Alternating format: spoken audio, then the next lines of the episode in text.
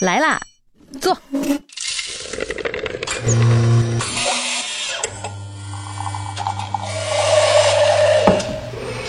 您的半拿铁，请慢用。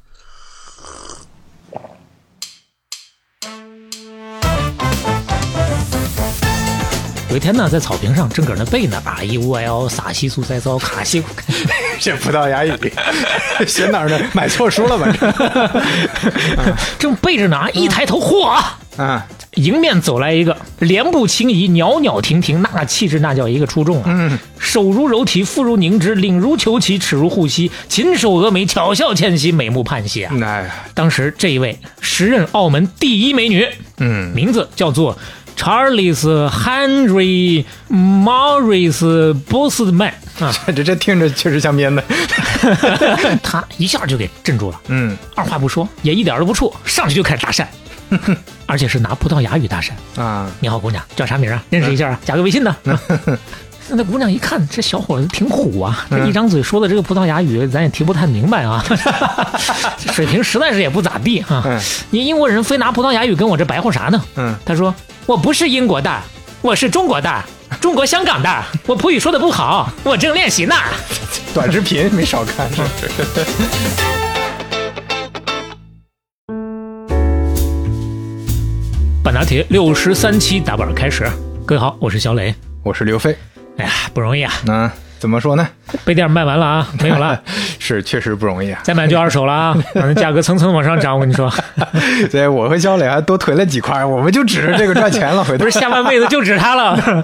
二十年后理财产品，啊，对，就确实，呃，算是绝版。我们之前也说嘛，就不指望这个赚钱，就是跟大家没做多少嗯对，就有一个互动的方式啊。那那现在是确确实跟大家宣布一下稍，微的交代一下，但是嗯是告诉大伙儿就不用等了，这玩意儿没有了，哎就这样了啊。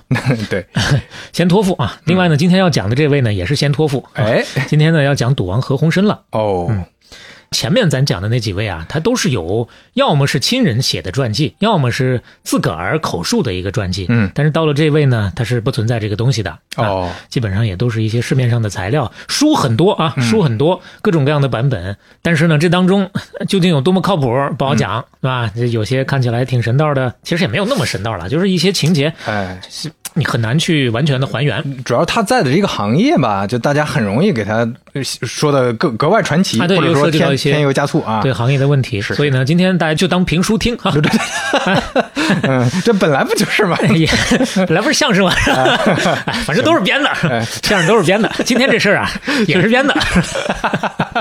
这什么托付啊？这就 来开始啊，何鸿燊，嗯，哎呦，出身那也是名门望族啊，嗯，简单的往上给他捋一下出身，从他爷爷的爸爸和爸爸的爷爷开始，嗯，就是一个人吧。 是啊， 叫做曾祖哎啊，他的曾祖呢是荷兰裔的英国籍的犹太人，嗯， 名字叫做 Charles Henry Morris Bosman 啊。这这听着确实像编的， 这念的这 是我念的不太好，翻译过来呢啊叫做何世文。啊，后来呢，大家就是给他起了这么一个中文名吧，就这么叫他了。嗯早先呢是在一八五八年的时候嗯，漂洋过海到香港发展。所以算是呃混血你说谁啊？何鸿燊啊？啊。那何是那何鸿燊肯定是混血，是他是四国混混血。嗯，那他的曾祖嘛，算是和他们整个家族在那边的一个第一个人吧，算是对吧？可以这么说，嗯其实也不太算啊。嗯你往下听你就知道了，就相当于你比如说哪个皇帝打下天下来，把他爷爷封作太祖，嗯，完了呢，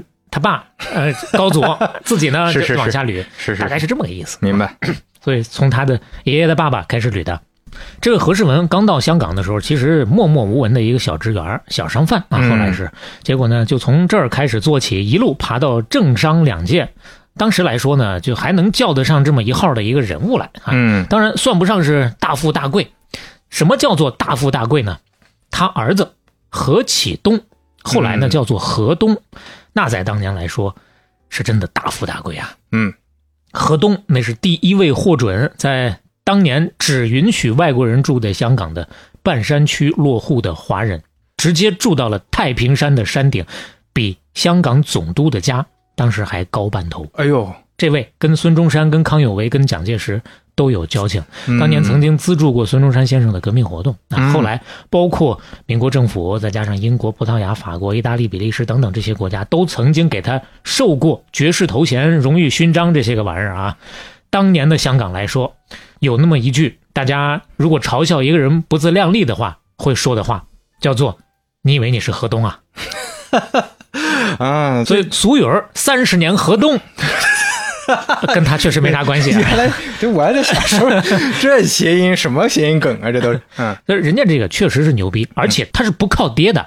他爹刚刚说了，虽然混出那么一点头脸了，但是呢，一八七三年就卖掉了所有香港的业务，去了英国嗯了，就没在香港继续往下混，留下了一女四子和他们的妈妈在香港。啊他爹跟他妈是没结婚的，他妈是一个中国人，嗯，当时也是跟有有些时呃时代世俗有条关件啊，对，没有结婚明，白他妈又特别的要强，啊坚决不跟他爹走，完了就留下自己拉扯这些个孩子哎。呦，确实，贺东从小是过过苦日子的，但是很争气，从小职员一路干到香港首富。嗯为什么能住到太平山顶啊？嗯，人家当时那在香港来说头把交椅啊，看看贺东长这个样，看不太出中国的血统。嗯是，这因为颧骨很高，整个五官很清晰啊，是，大家也可以在我们的 show notes 资料里面看一下啊。哎多次提到，每次都会有人问。啊呃，对对，我就这儿要提醒一下，就是各位如果在其他平台听的，找不到文稿或者 show notes，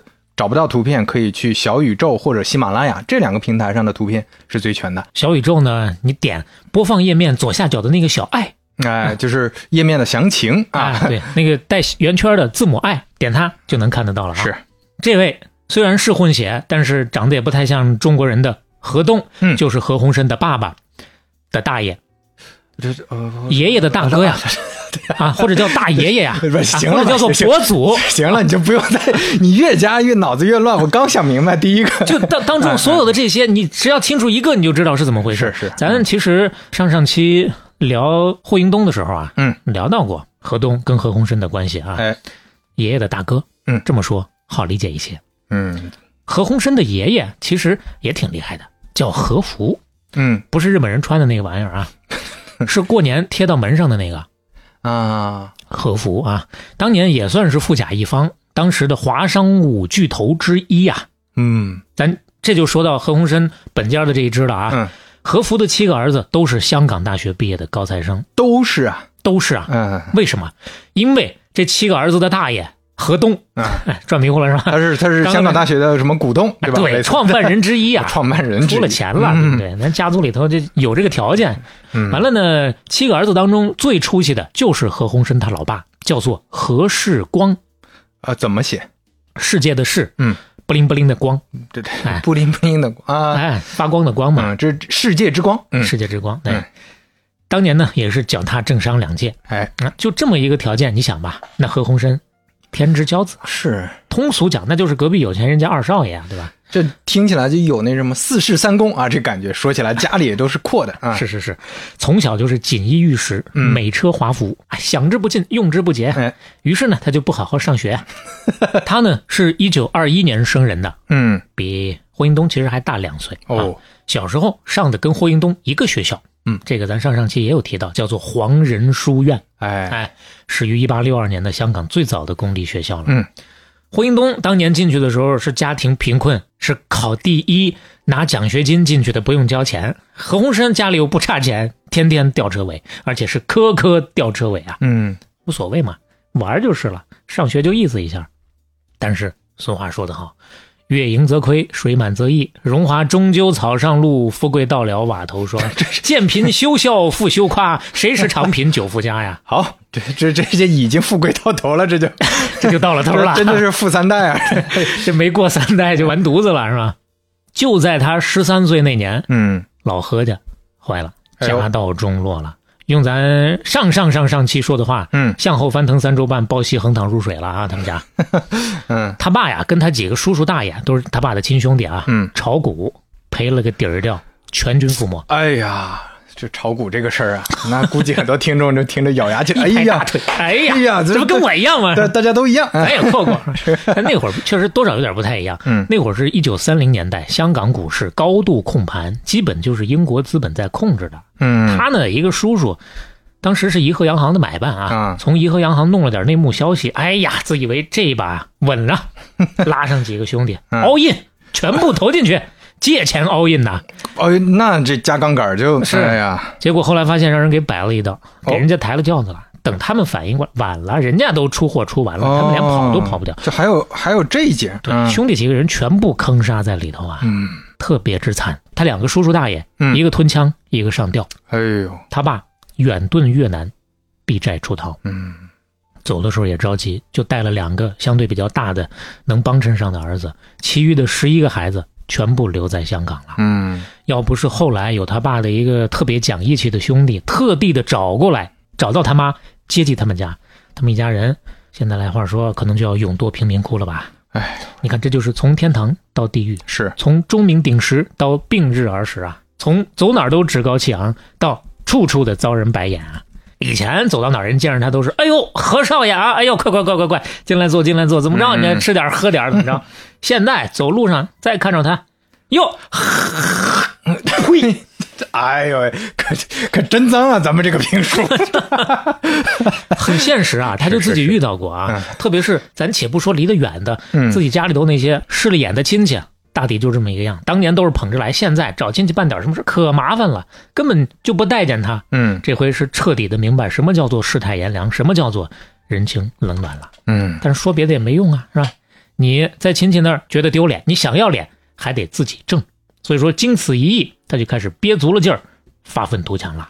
嗯，一辈子何鸿燊都是非常要强的一个人，跟小时候曾经的这个体验其实也有很大的关系。对，你说他要是一直纨绔下去，对吧？那可能也也不会有后来的成就。哎，对啊，这确实跟际遇都有关系的。是，那要发愤图强，怎么发愤图强啊？学习啊，嗯，头悬梁锥刺股，囊萤映雪，凿壁偷光啊。本来呢，他妈都不着了让他上了，就是不准备嘛。啊，不准备让他上了，嗯说儿啊，你看咱家就现在这个条件了， 你要不 就就干活去吧，嗯搬砖去吧。他说不可能搬砖，搬砖是不可能搬砖的，这辈子也不可能搬砖。打工是不可能打工的啊！他说妈，你再给我个机会啊啊！他妈说行啊，你想上也可以，啊你除非你自己拿到奖学金呐。你现在科科吊车尾，你觉得有戏吗？嗯他说妈，我想搏一 搏。当年呢，家道中落的时候上的是 D 班，A B C D 的 D 啊，这是个什么概念？学校给他嗯对什么概念呢？里头都是些纨绔子弟啊。哦，好学校把这些纨绔子弟弄到一起，那意思你别打扰别的班的学生，啊嗯，你们爱怎么玩怎么玩，也帮不了你们这啊。就是个怎么样差生班啊。 对，就是个差生班。结果他一开始发愤图强，真的就是立竿见影，在嗯 D 班从吊车尾考到班里头第一名，并且真的拿到了学校的奖学金。哎呦，你知道黄仁书院 D 班历史上就从来没有人能够拿过奖学 金，嗯，就这这个班儿就是个被放弃的班儿。对，这这帮纨绔班不可能，但是他做到了嗯，啊，嗯跟霍英东有的一拼，就是靠学习又努力回来了。一九三九年，十八岁的时候，何鸿燊以优异的成绩考入了香港大学。嗯叔叔伯伯爸爸上的那个学校，我这回是凭自个儿考进来的，这是他生命当中的又一个起点啊。嗯那从这儿算是基本上跟那些纨绔们又回到一个水平线上了。嗯结果呢，读到大三也没读完，嗯为什么？日本人打过来了，三九年上的学嘛，港英政府当时发了命令，所有大学生停课，全部参军。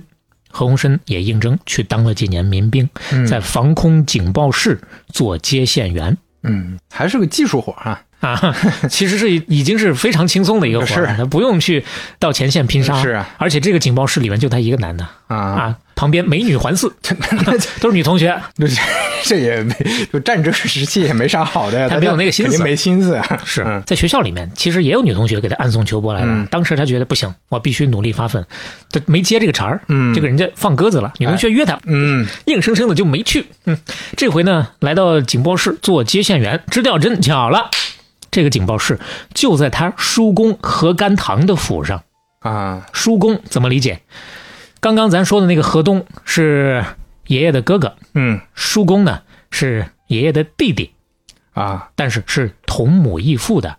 哦，同母也就是母是母亲改嫁了对，河东他爸不是走了吗？他妈不是留下了吗？啊，他他妈又找了一个，嗯哎，他妈呢，这有自个儿的本事。嗯啊，但是这段在香港的密信里面也有点扯得不清不楚的啊啊，嗯就大抵就是这么一个血脉延续下来的。反正人家亲戚自个儿相互是这么走动的啊。哎，何甘棠也是香港有名的富商啊，在澳门当时呢碰到他之后，认出来了，嗯然后呢一看，哎呀，那我这咱也是亲戚啊，哎，得帮扶一下。哎，你们家刚出事儿的时候找你们也找不着，他妈也要强啊啊！大概是找了那么几个亲戚想找帮助，人家不理他之后啊嗯，就不去找了。包括河东那支，他都没去找。嗯嗯所以说呢，碰到了就帮衬一把吧。在澳门一家中葡日三国合资的贸易公司，给他找了一个差事。嗯这会儿在香港，想把他支到澳门去，你啊去那儿发展去吧。嗯于是乎呢，他就拿着在防空警报室，当年参军啊，也多少发点钱，十港元的津贴，嗯挣了十港元，只身一人杀到澳门了。嗯为什么让他去澳门呢？也有一定的道理。抗战期间，澳门相对是比较安全的。为什么？因为当时在南美洲的葡萄牙的殖民地有几十万的日本侨民，啊，所以日本人对葡萄牙相对友好一点儿。他是投鼠忌器啊。嗯哎，所以说双方呢就私下里签了一个秘密的协议，啊嗯咱都相互别找麻烦。你要不你那几十万的侨 民也够呛有有脸色瞧的嗯啊。所以说呢，当时整个东南亚来说，几乎澳门是唯一的国际避 难所。那这日本人也不关心在美国那么多侨民了，这是我之前看历史，那在美国日本人活得可惨啊，那珍真珠是，港说涨就涨了 是吧？哎呦喂，哎，确实也是啊老百。姓不容易，嗯你看澳门有这个条件了嗯，当时大批的难民从中国内地、从香港还有东南亚都涌入到澳门，嗯可以说是人口激增啊。嗯这个鸡是鸡肋的鸡，也是畸形的鸡，嗯就进入到了一个特别畸形的战争繁荣期。啊，你想啊，嗯周边都打着仗呢，嗯再到了澳门，当时来说啊，大街小巷、商铺林立，各种娱乐场所那是非常的繁繁华呀。哎，你看，就是一个河，一个海峡对岸，对吧？那种感觉你说的这海峡特别有画面感，你想想当年看八百的时候，对吧嗯是，就一个苏州河河两岸嗯那种对比，一边歌舞升平、灯红酒绿，嗯另一边血雨腥风、枪林弹雨，是，就是那种感觉啊。哎，那不管怎么说，到了澳门，确实有相对平静的日子可以过。嗯在那边呢，他又机缘巧合，第一次遇见了自己的大爷爷河东。嗯河东当时也是避难到的澳门，即使是避难，排场也是非常之大呀，前呼后拥的。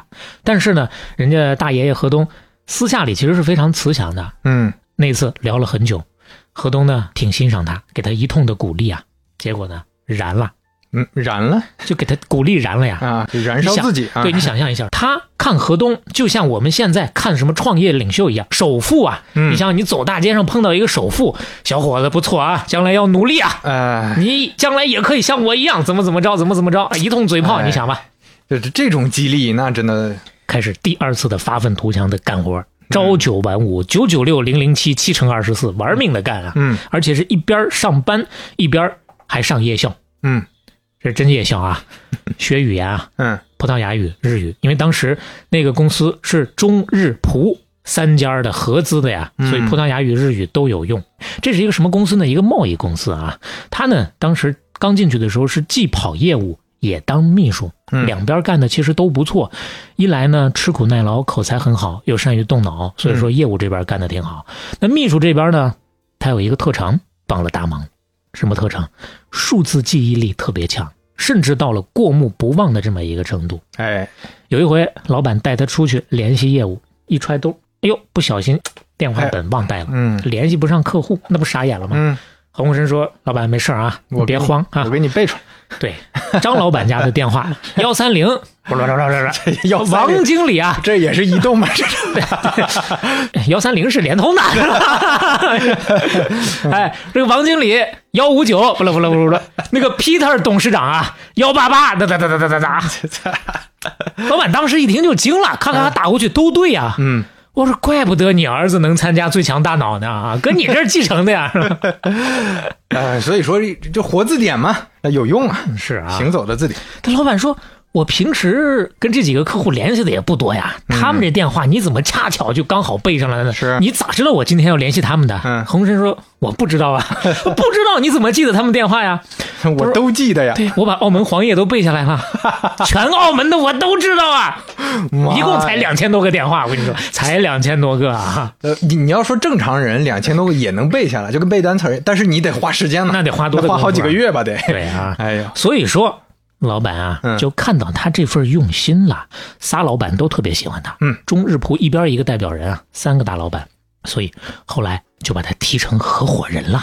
哎呦，这直接从秘书干到合伙人了，一步啊登天。当然，虽是最小的一个小合伙人，但整个的身份也就不一样了呀。哎，所以你看，说离老板近有用，就是现在的很多企业里面的制度也是 CEO 助理嘛，嗯听起来是个助理，但是助理跟秘书不一样，下一助步理就副总了，嗯哎， 助助理后面就是管业务，管业务管得好就副总啊，就合伙人， 是所以你看，发展的这么好，嗯人生三大幸事、啊，久旱逢甘霖，金榜题名时，洞房花烛夜。嗯上 面前面这事业发展的不错，啊那后面就该考虑考虑哎这洞房的事个儿人了。问题啊这爱情啊，嗯说来咱就来了。其实对他来讲，说实话，爱情。随时想来就能来。刚刚咱说了，只不过当年嗯上学的时候，这身上背着那么大个包袱，可能没哎有那个心思。长得帅对吧？人又对，就用现代话来说有，啊才小伙长得比较帅呆了。哎， 这这这这是当现在的话吗？这几十年前的流行语了吧？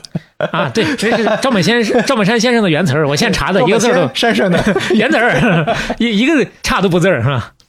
嗯，长这么帅，对，确实确实就是他这个混血在他身上体现的，就是你感觉还是个中国人，但身上已经有那种哎，这就是个费翔的感觉啊，对对对哎这是对一个美国中国人，对，你看这张也是，是，哎，这这你要是说是一个电影明星，那绝对妥妥的，啥毛病没有当对，当年基本上香港电影里也就是这种男主对角色啊，包括你看后面的这第二张，跟他一起拍的这个就是他的爱情，下面这张也很美。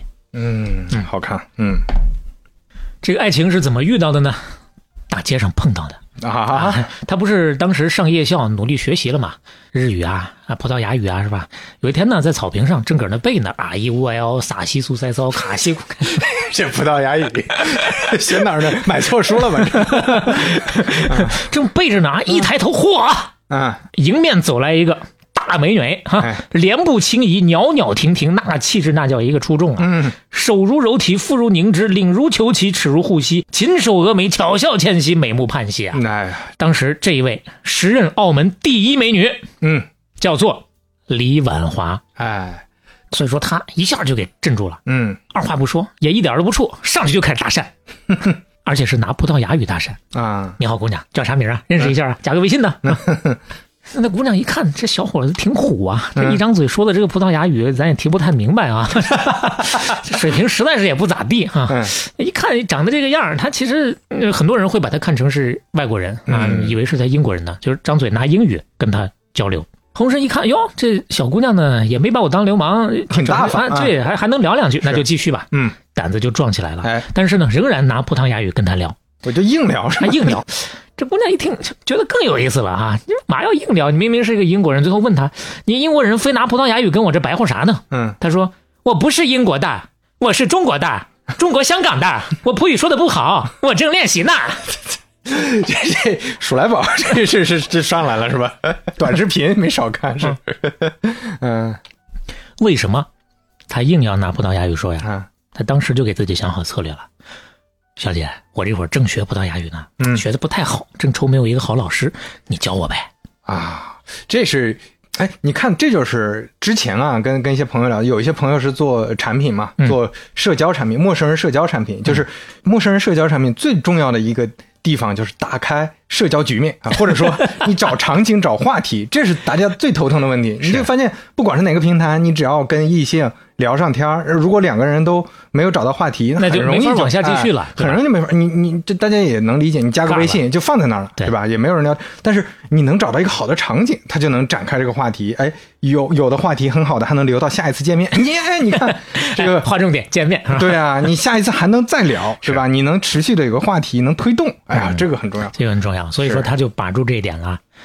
那你说二十出头的大姑娘小伙子，谁还不懂嗯那个？就明白他是想进一步接触，只不过呢，人家姑娘对他也有好感嗯啊，所以说呢，也就就坡下驴了。再加上他后来确实是特别激烈的追求人家，一来二去就干柴烈火了，嗯就琴瑟和鸣了。哎，一九四二年，二十一岁的何鸿燊跟李婉华正式结婚了。嗯，这李婉华不开玩笑啊，为什么当时会有坊间所谓的这个澳门第一美女的传言呢？嗯是啊长得确实好看，但是你说怎么能评出个第一来？人家多少也是有一些家世的，就是在这个社交场合都是有曝光度的。她呢，出身于葡萄牙的显赫世家，祖上曾经在葡萄牙干过大官的。嗯，他的父亲是著名的律师，在澳门、在葡萄牙也都是有头有脸的。按说当时何鸿燊还是属于一个怎么家道中落的这么一个状态吧。嗯，会不会被人看不起呢？还真没有啊。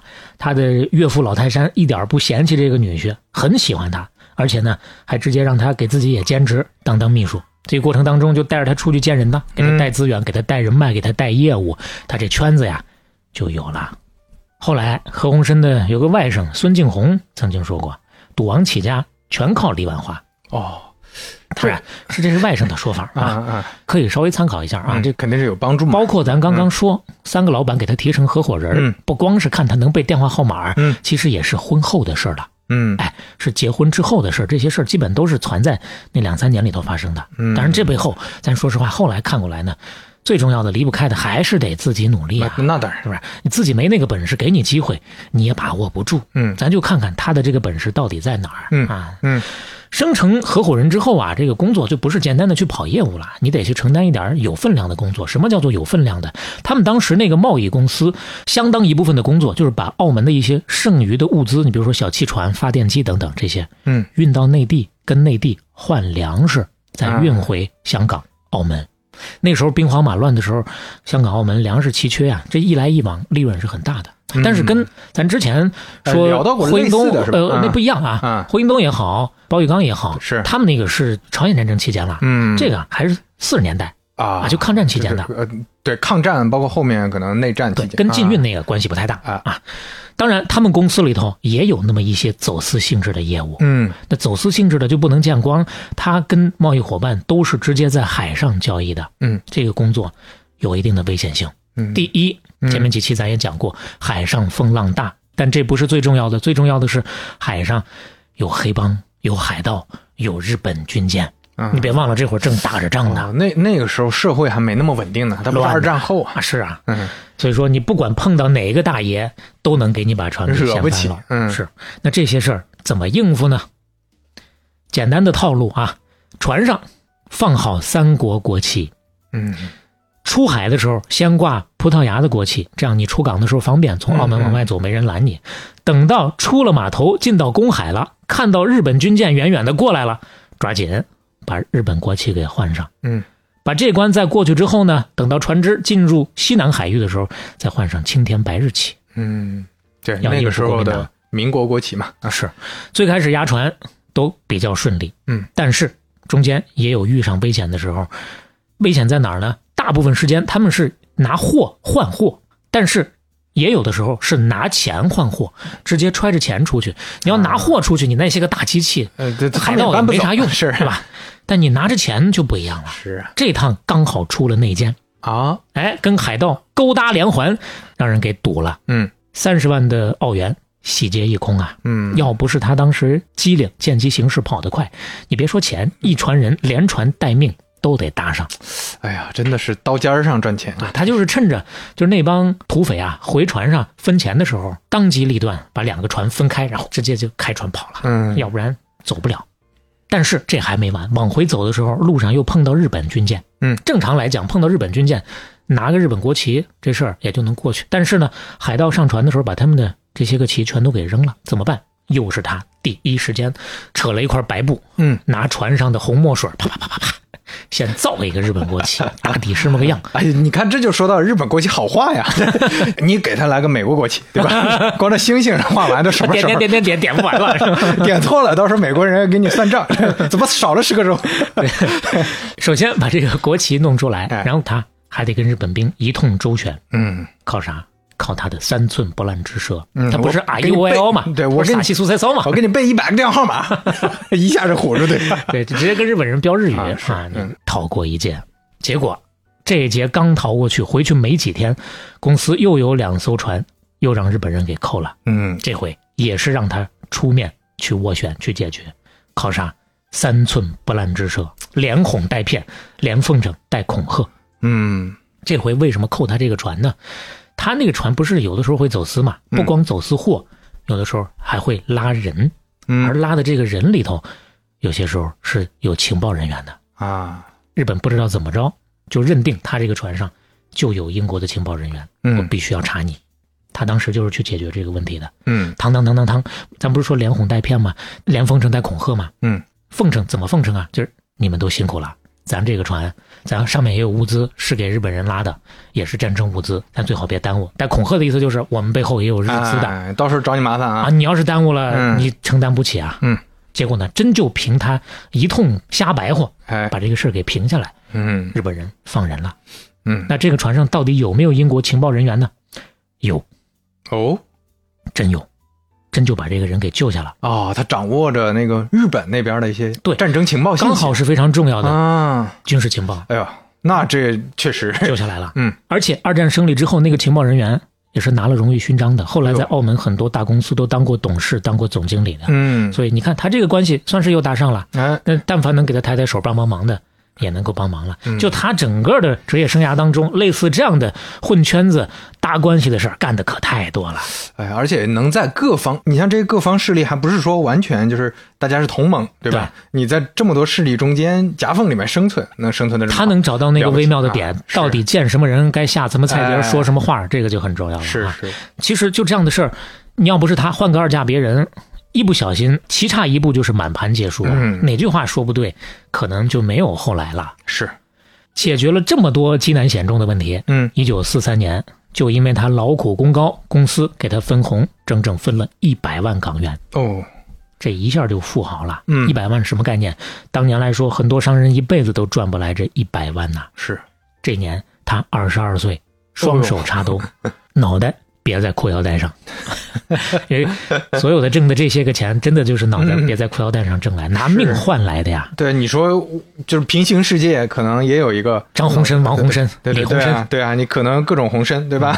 韩国的洪生，是吧东北的红参，这这是什么东西？这都就可能就已经什么，就谈判的时候多说了一嘴，少说了一嘴，那就出事儿了。在这个过程当中呢，他已经把嗯远在香港的老母亲和兄弟姐妹全都接到澳门来享福了。嗯啊，咱也不用在那边再去寄人篱下了。是，那前面这些钱挣的这么不容易，现在有钱了，我百万富翁了，这会儿我就别干了。嗯，所以说，他也在考虑退出，做点安全的事这儿，点安全的事儿。想退出，怎么退出呢？这公司当中啊，仨老板的其中一个啊，当时正好出任了澳门政府的叫做贸易局的局长，手底下缺人儿，嗯就把他弄去当这个供应部的主任了。啊，上任不久，就给他派了一个活儿，你呀、去广州买粮去。嗯，刚刚咱说了，战争时期物资很匮乏呀，澳门几年的时间人口猛增到了五十万，而且难民还在不断的往里涌，就开始闹粮荒了，不够吃啊，五十万人的生计问题怎么解决呀、这贸易局就干这个事儿嗯，哎呀，愁的他那个老板啊，也是天天的吃不好睡不好的。嗯，虽然说派他去广州买粮，但是可能也没抱太大的希望，就这事儿不好弄。为什么？嗯，一来广州市面上粮食也很紧缺，嗯，二来，当地的这个米市啊，被黑帮控制着，啊，市面上的粮食啊，不但价格高，而且不好买。嗯，你要跟黑帮打这个交道不好打，啊是就算你买下来了，也远远够不了他本来想要去采购的那个数。嗯而且来来回回沿途还要经过好几道日本的封锁线，哎呦，大量的粮食你想要运回来也是困难重重。嗯，结果就这么难的一个事儿，他给办了，靠啥？三寸不烂 之舌，哎，你说这个技术能力、业务能力越来越强了，脑子好使啊！是呃，思路也清奇，直接找到了广州周边的两个县城，我不去跟你黑社会打交道，嗯，一通忽悠，把当地政府囤的平价的官粮给买 了。平价的官粮啊，官粮价格还没有黑市那么高，嗯，人家就能把这个给买了，而且量还管够。这没说咋说的，这是会什么什对么，这个过程具体怎么个啊细节的，因为他咱也就没不写自传，对吧？不得而知了。是，对。嗯几天之后，何鸿燊率领着满载大米的船队回到澳门。嗯，到码头的时候，数千澳门的老百姓站在岸边夹道欢迎啊，嗯，饿的呀！。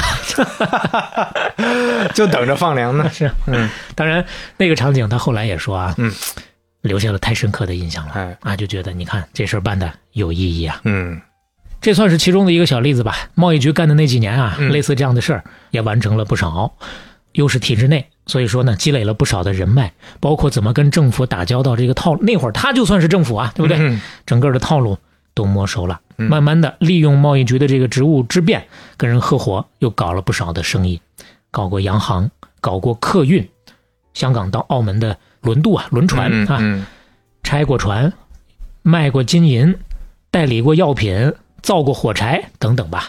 嗯这当中其实最挣钱的、最核心的一个，他开了一个炼油厂，哦，还做过实业呢，这个对确实没了炼解油。厂嗯当时是大量收购战后啊日本留下的这一个废旧的油库，嗯，做这个原油加工，收益也是特别的可观啊，日进斗金呐、没几年功夫，那一百万就翻成两百万了。嗯结果挣了钱之后，问题来了，树大招风啊，招了什么人呢？嗯招了当地的黑社会了啊。哦，你香港人来到澳门抢我的生意，嗯你还这么能赚，你也没有来给我这个当地的黑老大拜个码头对啊呀，也不交个保护费，嗯黑老大不干了，直接就下了逐客令，放话赶紧滚蛋，滚回香港去。嗯这个黑老大是谁呢？当年澳门的大天二叫做萧景照，这大天二是大天二啊，嗯看过《古惑仔》的，看过不止一遍的，可能会有一些朋友有印象。哎这当中的一个小混混叫大天 二，不是什么厉害的人物，嗯但是不要受那个的干扰。行啊，他只是借了这个名儿是吧？他呢，跟这个关系可能不见得有多大的。啊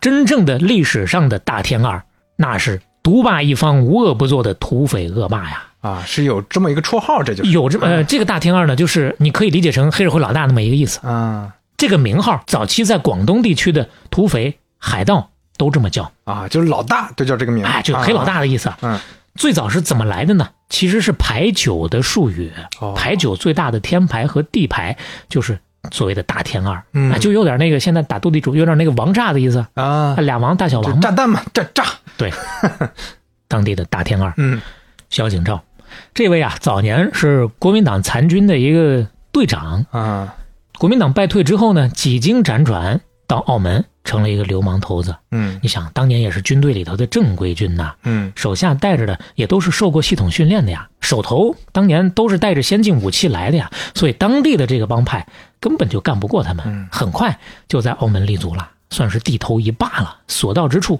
都得给他上供，嗯交保护费。你不管是街边的摊贩、赌档青楼，还是烟坊茶馆，嗯，少不了都得收那么一道。但是收保护费你也得分碰到谁啊？何鸿燊当年那是正个儿的硬气啊，小伙子二十郎当岁，正是青春年华，初生牛犊不怕虎啊。啊后来就怂了，啊，还是有，还是开始的时候确实是认清了现实，是吧？几个回合下来，发现、哦、 果然强龙压不了地头蛇呀、嗯我还是风紧扯无吧嗯。家里人也劝，这你不行，咱走吧，啊他不让你回香港吧。嗯于是乎，一九五三年春末，他揣着两百多万回到香港了。嗯哎呦，恍如隔世啊！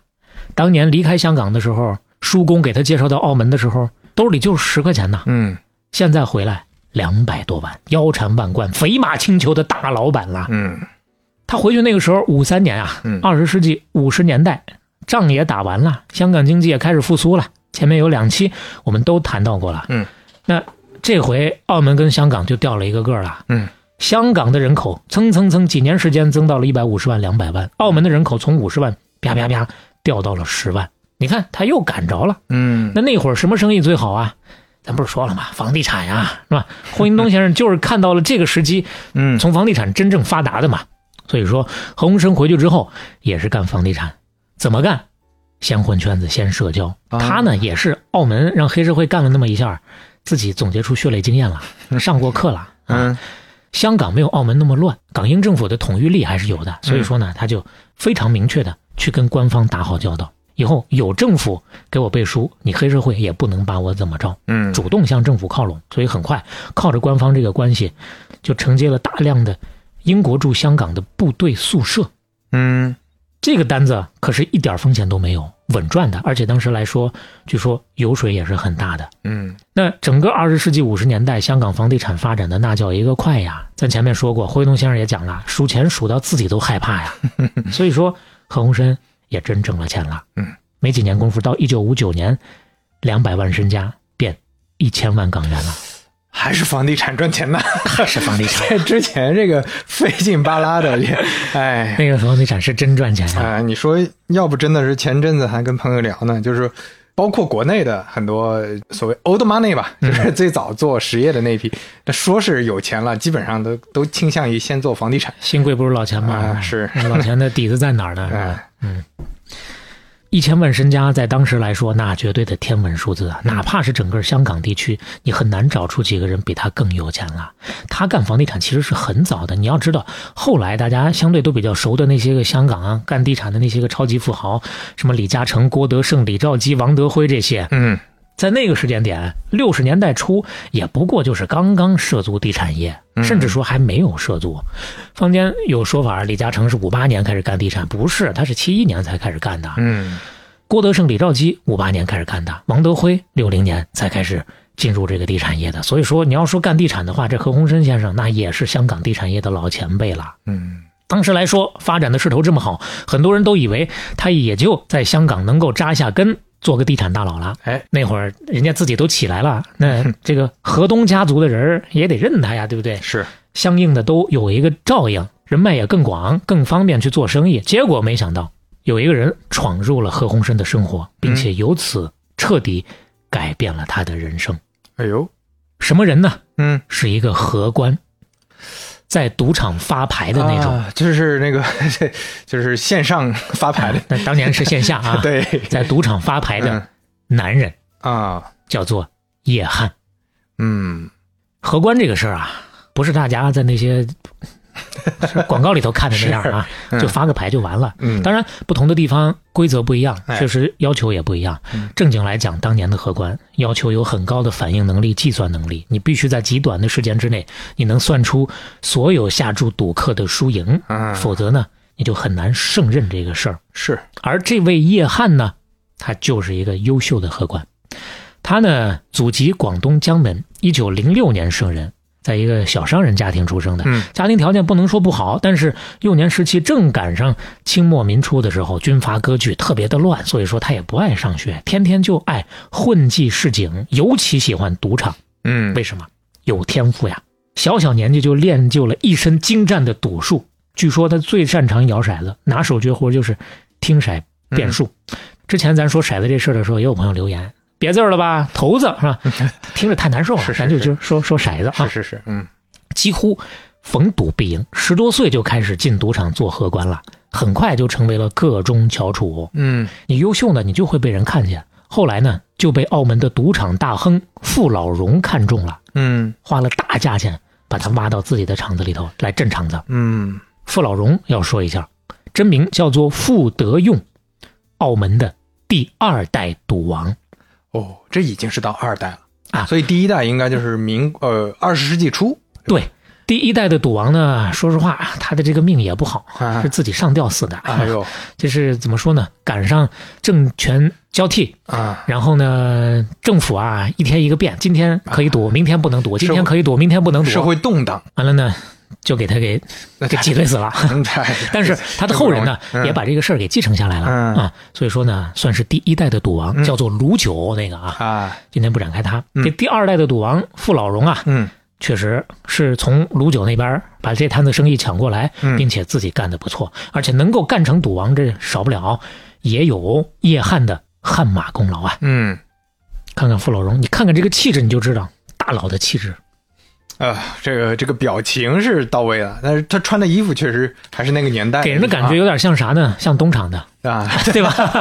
可能主要还是衣服的原因。但是你是你说他要换一身西装，那确实黑帮老大电影里那种描眉画眼的，是，看起来这确实很有那个煞星的气质啊。嗯这傅老荣啊，其实刚进澳门赌场的时候啊，也不是一帆风顺。咱不是说了吗？这里头少不了叶汉的汗马功劳。嗯为什么呢？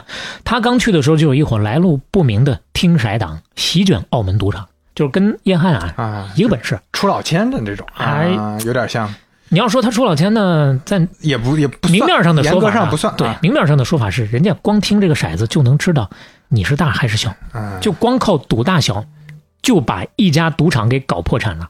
哎，这不像那个当年香农老爷子他们搞的那个 啊，这还要装到鞋底，让让让这个机器 去听，是是这这些人那个是真的是靠技 术，靠科技。对，但是可能就没有他们这种人肉能听出来，对，这是这是纯技术啊。哎 但你说赌大小啊这么赔钱，能不能把赌大小给去了？去了又不行，因为那会嗯儿啊，那个赌客还就喜欢玩这个东西，所以说呢，还得保留这么一个项目，怎么办？等这帮人杀到傅老荣的赌场的时候，叶汉亲自上阵。嗯简短截说，就是用他高超的赌术大破听骰党啊，就把那帮人给干了。这怎么干呢？有不同的说法，嗯嗯，本来不想说，你要问的话，嗯其中一路说法是这样的啊，哎，他这个听骰党听的就是那个骰子啪一落地之后嗯落到那个玻璃上，哦啊究竟是一个什么样的就声音？我就反作弊，对吧？我让你听不到那个，啊他把那个玻璃换 了，他他把底下那个玻璃的质地换成更软的一种了。有意思，嗯，啊，就声音就不一样了。是是是那帮人呢就得现学啊， 哎呀 来不及。这个就听着就特别像那个，你像在互联网产品里面有有所谓风控，啊，对，有就是所做谓风控的呀。黑产黑产和风控 嘛，对对对对吧？黑产怎么搞我？我就是针对性的搞一对些办法，让你搞不定这个事儿嘛。啊，就是干这个的哇！ 那当时可以说是立下汗马功劳，救赌场于水火之中，嗯从此一战成名，声名鹊起啊！嗯但是叶汉也有一个毛病，就容易飘，这个人比较莽 啊。啊，ego 比较 大，对，他呢赌术确实精湛，嗯但是呢心思不够活络，哎，打了一场胜仗，不知道自己姓啥了，逢人自称叶大圣。哎，这这，嗯嗯然后呢，到处宣扬，要不是我在这儿镇场子，嗯傅老荣和高可宁，高可宁是傅老荣的这个合伙人，当年来说也是港澳四大家族其中那么一位啊，嗯也是个大人物啊。要不是我，这俩人都得把底裤输光了，哎呀，举手投足之间恨不得就以三老板自居了。上头那俩是老板，我就是三老板了。这这这简直，我们在电影里经常看到这个啊，基本上看到这个剧情 flag 就立下 了。 差不多了，就是功高盖主不说，还到处的散德性。是那，老板眼里能容得下你这丽莎吗？嗯越是功高盖主，你越得搂着做人嘛，不是、嗯是吧？容不下怎么办？当时呢想了一个办法，也没有完全撕破脸，嗯说我呀要在上海开一个赌场，你呀拿着这笔钱去上海去管理这个分公司吧。嗯看起来是让他独当一面，实际上呢就是把他流放啊，嗯，赶出澳门了。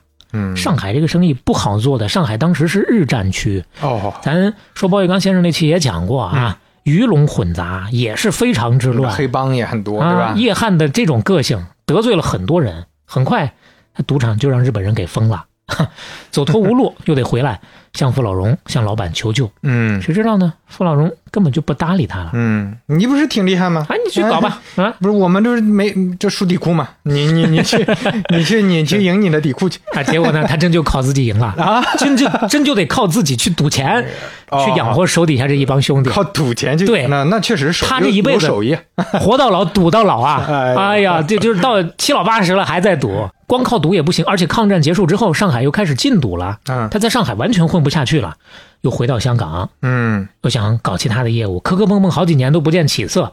那本来呢是有心想跟老板和好，想要重新回傅老荣的麾下，但是呢，傅老荣始终不接招。这当中啊，多少算是耍了他一下。啊，最开始的时候呢，傅老荣想让他回去的，结果呢，他呢摆谱说：“我回来我就是合伙人，我就真三老板了。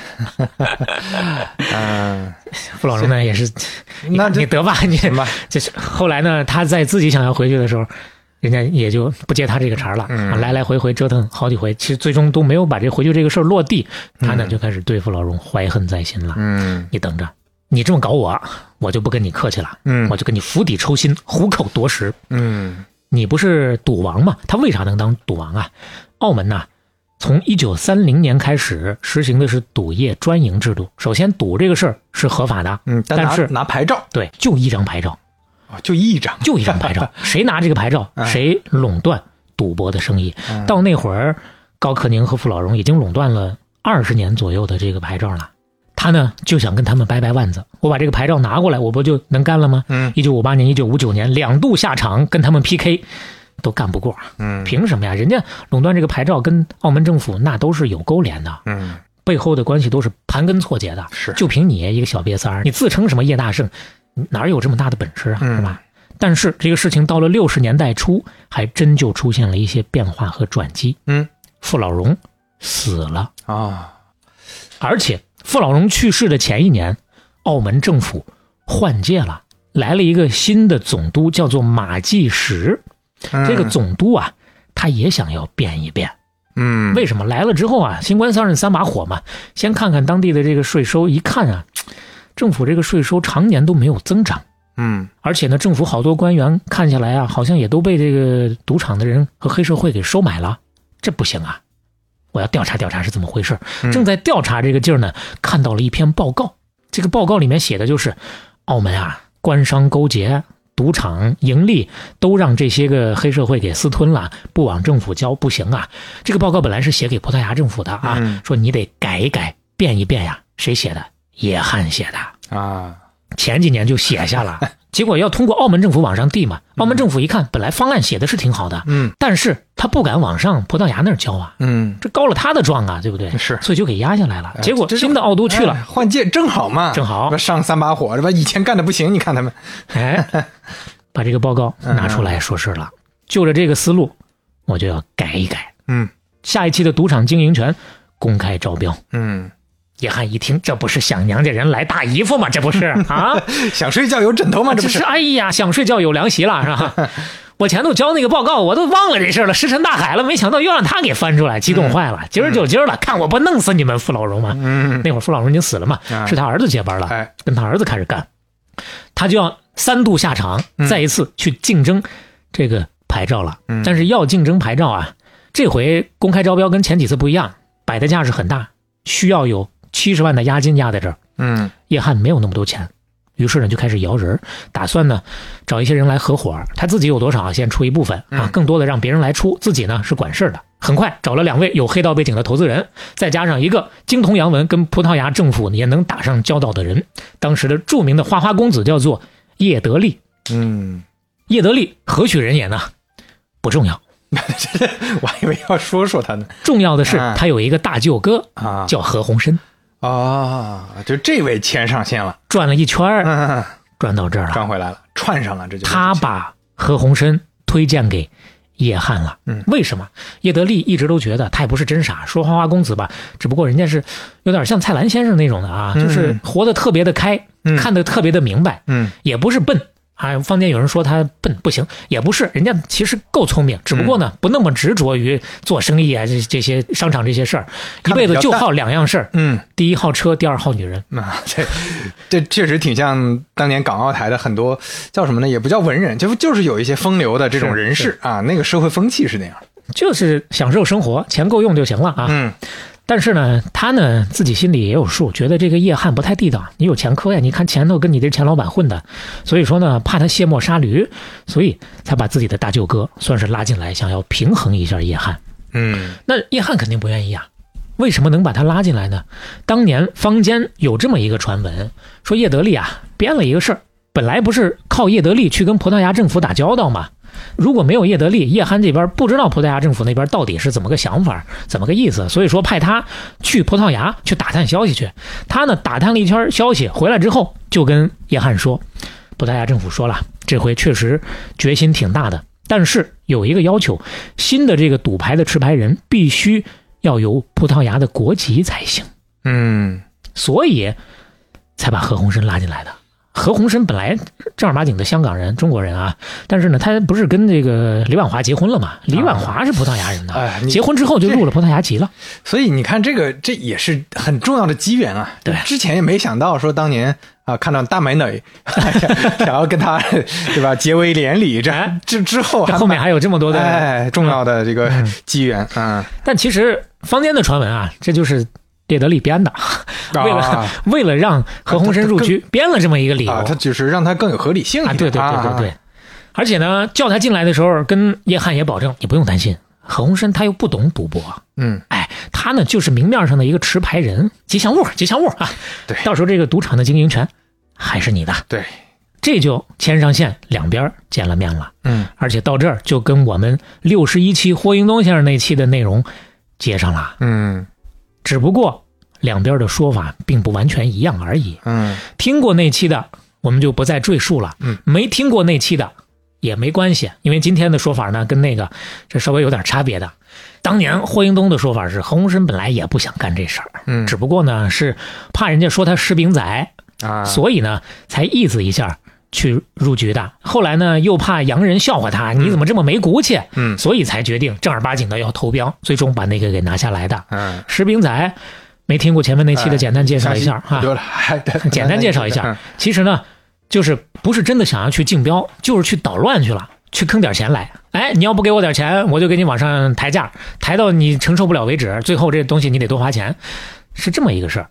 何鸿燊也好，霍英东也好，最开始呢怕人家说他们去挣这些个脏钱，所以呢才有了后面所有的这些个入局的故事。 啊嗯当时是这么说的。但是在这个版本当中，何鸿燊到底是不是被迫一步一步入局的呢？就不是了。他还是主动的哎啊，，他的妹夫给他牵线之后啊，看了看，评价了一下这个活儿，觉得这活儿干得过，他主动入局。嗯，其中有人分析了他的一个动机，当年是被澳门的地头蛇逼出来的，一直他都耿耿于怀，嗯总想着有朝一日要杀回澳门一雪前耻。这回机会来了。嗯至于之前那期我们说霍英东啊，一步一步怎么在那个慈善球赛之后的那个晚宴上，有人说：“哎呦，听说霍先生在这儿运筹帷幄呢，想要拿这个禁赌权呢。”这是谁传出来的呀？都是他们这帮人安排的人儿，啊包括何鸿燊在内的这帮人，嗯一步一步的把这个霍英东给拉进来的。嗯为什么要拉霍英东进来呢？嗯这还真不是何鸿燊提的，因为何鸿燊进来之后，叶汉心里头一直就打鼓，不放心。想再来制衡一哎，下，想对，嗯想要制衡他，两边各自都提人选，提了几轮都不满意，最后就选了一个同样是不在赌博这个圈子里，也不在澳门这个圈子里的霍英啊东，是这样一个意思。最开始是叶汉去找霍英东的，嗯，找了两趟，霍英东根本就不搭这个茬 ，嘛跟我没关系啊，，后来才慢慢的有这一步一步嗯参与进来这个事儿。其实呢，人家霍英东在商场打拼这么多年，眼睫毛都是空的，摘下来能当喇叭吹的，嗯真的就啥也不知道，真的就一步一步被框进来的吗？我觉得人家也不是吃素的，大抵应该说也看懂这个事儿了，心照不宣了。后来觉得那我进来就进来吧，只不过他不是提了条件嘛，要做慈善嘛，这个真的是改变了澳门赌业的这个局面的。霍英东当时提的那个条件就是挣来的钱，我们要么做慈善，要么投入到澳门的建设当中。嗯他提了这么一个想法，后面都是何鸿燊来完善的。也有说法是何鸿燊开始确实没有那么大的积极性，一听霍英东的这个想法之后，啊整个的积极性起来了。叶汉虽然一听啊，我又不是要做慈善啊，你搞这些事儿我要挣钱的，嗯兴致缺缺了。不光叶汉，本来叶汉拉进来的两个合伙人一听也觉得没钱挣了，嗯拍屁股走人了啊，最后就剩下叶汉、霍英东、何鸿燊再加叶德利 了。啊就剩下这几个人了，嗯是最后的这么一个局面啊。嗯但是为了把叶汉留下来，因为何鸿燊也知道叶汉走了不行啊，嗯我们这帮人都是他妈门外汉，真正要说赌博这个事是儿，他得在啊，必须得他你在不。能只有拿钱的，没有干活的呀，所以说呢，他也跟叶汉啊承诺了，嗯，叶哥，叶哥啊， 嗯你啊别害怕，嗯咱把这个赌牌将来弄下来之后呢，一切的赌场的事儿全部交给你全权打理。嗯而且说慈善这个事儿，咱不过也就是跟这个政府就打打迂回战，嗯回头还真不挣钱吗？是吧？肯定要挣钱的呀，嗯是许给他了，才把这个叶汉留下的。哪成想留下之后，澳门政府把这事儿当真了呀。那期咱也说了，嗯最后是硬生生的按着他们的手，把这些所有的条款都写到合同里。你挣的这些个钱，百分之十拿来做慈善，百分之九十拿来重新投资在澳门做这些基础设施建设等等等等的这些。所以说，这个赌场最开始的几年确实是不挣钱，嗯而且不挣钱，除了这个原因之外，还有另外一个原因，就是傅老荣那帮人嗯不是吃素的呀。你虽然把这个牌照拍下来了，但是你想要真正的把这个赌场开起来，你白日做梦。啊，这里边还有对抗是吧？六十一期咱也说了，嗯光拍下来了，对这个牌照迟迟没有交付，为什么嗯？中间就是那帮人使绊子在使绊子。啊，富高两大家族坐镇中军，指挥在后，嗯大天二还有他的事儿呢啊！一马当先，冲锋在前，拉开架势，就要抱团搞他们了。嗯怎么搞他们？提出了八大条，八条措施。第一条、要取何鸿燊的性命；第二条要让澳门所有的酒店停业。你不是想拉香港人来赌博吗？他当时的这个说法就是，把澳门建设起来，让香港这帮有钱人都来赌博啊！嗯你不是想拉香港人来吗？我让他们来了都没地儿住，嗯哼，这当天得回，当天来回，我让 你，你当天来回你都来不了，因为第三条我要把港澳的船只全部停航。 你游泳来吗？这这也太狠了， 这这三条这听着挺吓人的 啊第四条，啊！还有啊我要联系丐帮，让叫花子每天坐在你的赌场门口 啊，堵门儿，让那些赌客来了也进不去。第五条，我让你赌场你都没地儿开，嗯，所有的私人的能开赌场的地方，我都跟他们打招呼，我不租给你，你想开你都没地儿去。第六条，原来的赌场的伙计、荷官，我全都包养起来，我让你无人可用。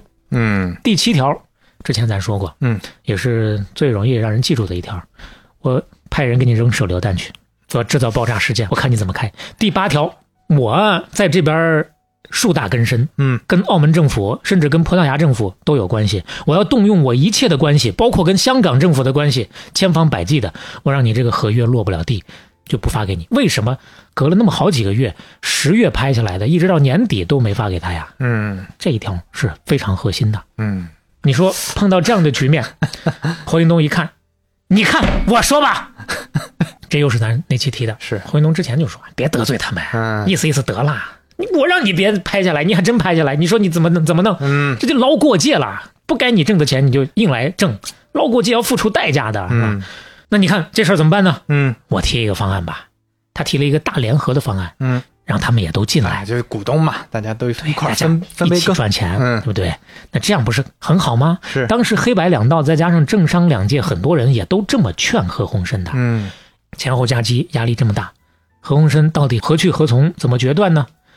最终他给出了一句答复，七个字儿，叫做“邻居门口晒花椒”。嗯邻居啊，就是隔壁啊，花椒啊，吃进去比较麻呀。邻居门口晒花椒，意思就是麻了隔壁啊。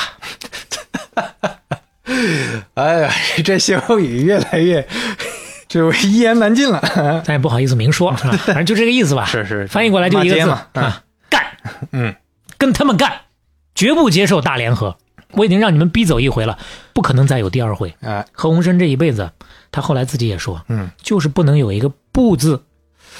所以你看这些大佬性格真的是不一样啊，嗯，对，是不一样， 跟霍云东非常不对像跟，包玉刚也包玉刚也不啊像，是吧，怎么干呀？嗯人家那八大条搁这杵着呢，嗯一条一条见招拆招，看看他的本事吧。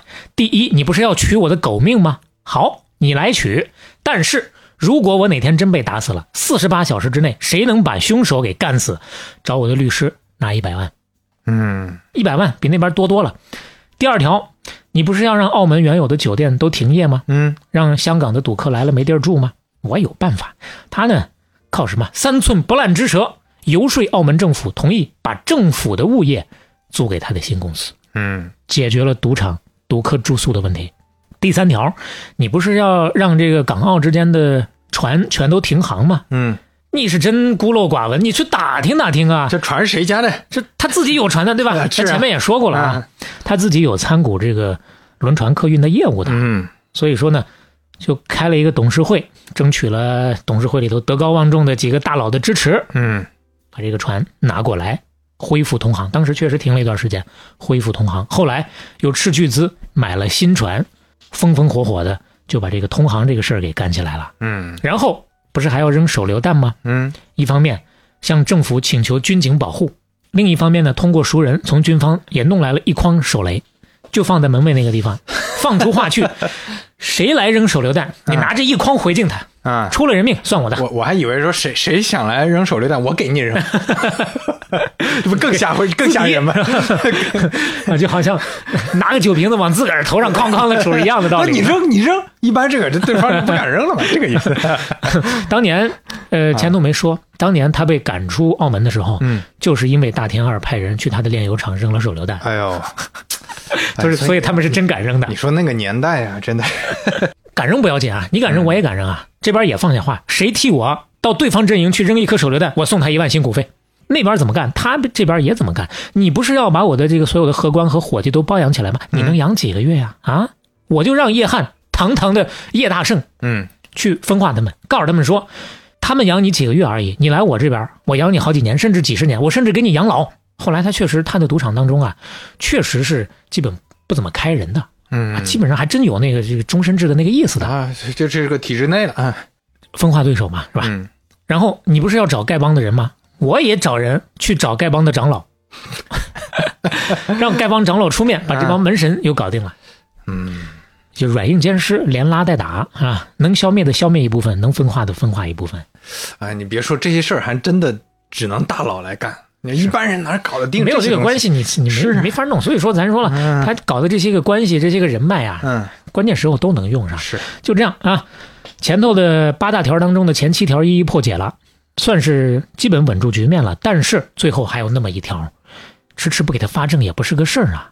葡萄牙政府就是不给他下批文呐、而且那个总督马基什到了一九六二年卸任了，所以呢。葡萄牙确实存在反悔的这个可能性。当时坊间已经有各种传闻啦，说你看这政府已经要反悔啦，你拍了也没用。之前出现过类似这样的事儿，包括黄金的那个专营权，也有外头的人过来，香港的人过来拍了，对，拍了之后，不给政府啊想方设法的阻挠他，最后他们自己放弃的，啊，总有办法让你放弃的。这恶心的办法多了是了。对，所以呢，他也担心这个事儿，嗯想的办法就是先下手为强，让赌场啊先给运作起来，生米煮成熟饭了，他们也就只能就着点咸菜也就吃了。嗯赌场先干起来再说，所以前面才有那七条，一步一步的干嘛。一九六二年一月一号，新花园赌场正式开业，嗯哪怕到了那会儿还没扯证呢，相当于还是一个无证经营的状态。嗯，该说不说，叶汉、叶大圣在经营赌场方面，那确实是有一套，很快就给带上正轨了，这这个专业能力还是在的呀。牛逼嗯的。没话说，这边正常运行着，那边关系也得抓紧打点呀，他不能光坐这儿等啊。何鸿燊亲自跑到葡萄牙首都里斯本去了三次，打点关系。嗯功夫不负有心人呐。六二年转过年头来，一月一号开业的，到了三月三十号，何鸿燊跟新任的澳门总督罗必信正式把那个合同给签了。嗯，这算是最后石头落地了。对，不容易啊。三月份签了合同，五月份澳门旅游娱乐有限公司正式成立，这就是澳娱啊。嗯这个公司成立之后，叶德利当董事长，嗯叶汉、霍英东是常务董事，嗯何鸿燊是股东代表人和持牌人，嗯出任董事、总经理。另外呢，叶汉还担任这个赌场的总经理，总揽赌场大小的事务。这个分配是非常微妙的。嗯，说实话，这几个人呐，股份是一样的，从真正地位上来说，基本是持平的。嗯但是呢，为什么是叶德利当董事长？就那个花花公子啊，啊，是啊，他就是来平衡是吧？ 哎，哎，最终呢，只能是想出这么一个平衡之策，嗯，让他当董事长。最开始，叶汉一直都是七个不服八个不忿呢，这摊子事儿是他妈最早我传起来是我的。牵头的那嘛。肯定是我是当老大呀，啊但是何鸿燊那能是屈居人下的人是嘛，啊对不对？嗯包括霍英东进来之后呢，叶汉也没想到，最 后跟跟何鸿燊成了好朋嗯友，是吧？所以说呢，哎，你们三方势力啊，我来中和一下啊，各方得了。让叶德利干这个董事长。嗯其实呢，咱说他是一个洒脱的人，就干了一届，后来也就甩手给了霍英东了。啊啊，对对，确实这个事儿上，霍英东可能也是，就他的核心业务不在对这儿，他也无他大也所谓更的能制衡一点。对对对啊，但这个过程当中，董事长没给叶汉，他也老大的不乐意呢。嗯嗯，说实话，整个六十年代刚开始的时候，赌场的经营还是叶汉一个人支撑撑起起来来的。，哎，那些年他忙前忙后的跑，当然确实也露脸啊，这绝对是公司里面最风光的人了。嗯，他自己在澳门赌场的声誉，基本上也干到顶峰了。当时的社会舆论一致的评价就是，叶汉就是澳门的新一代的赌王啊。嗯叶汉经常也都是拿新赌王自居的啊。嗯不光是他能赌，还牛逼在什么地方？赌场的所有的上上下下、大大小小，他都懂，包嗯括经营这块儿。讲个小故事，到七七零年六月份的时候，他们的业务发展的很好，斥资六千多万建造了一个葡京酒店。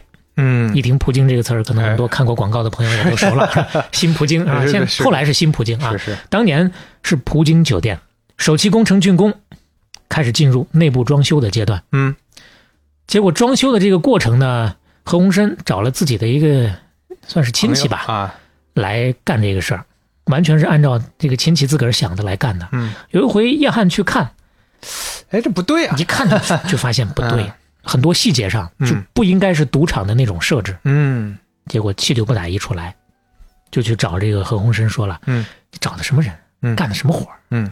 何鸿燊说：“咋啦？你别啥事儿都想插手，嗯我就让他这么干了。嗯你怎么着？那会儿也跟他不是那么客气了啊。嗯结果一看，一气之下就说：“行，你他妈你就那么干，你等着完犊子吧！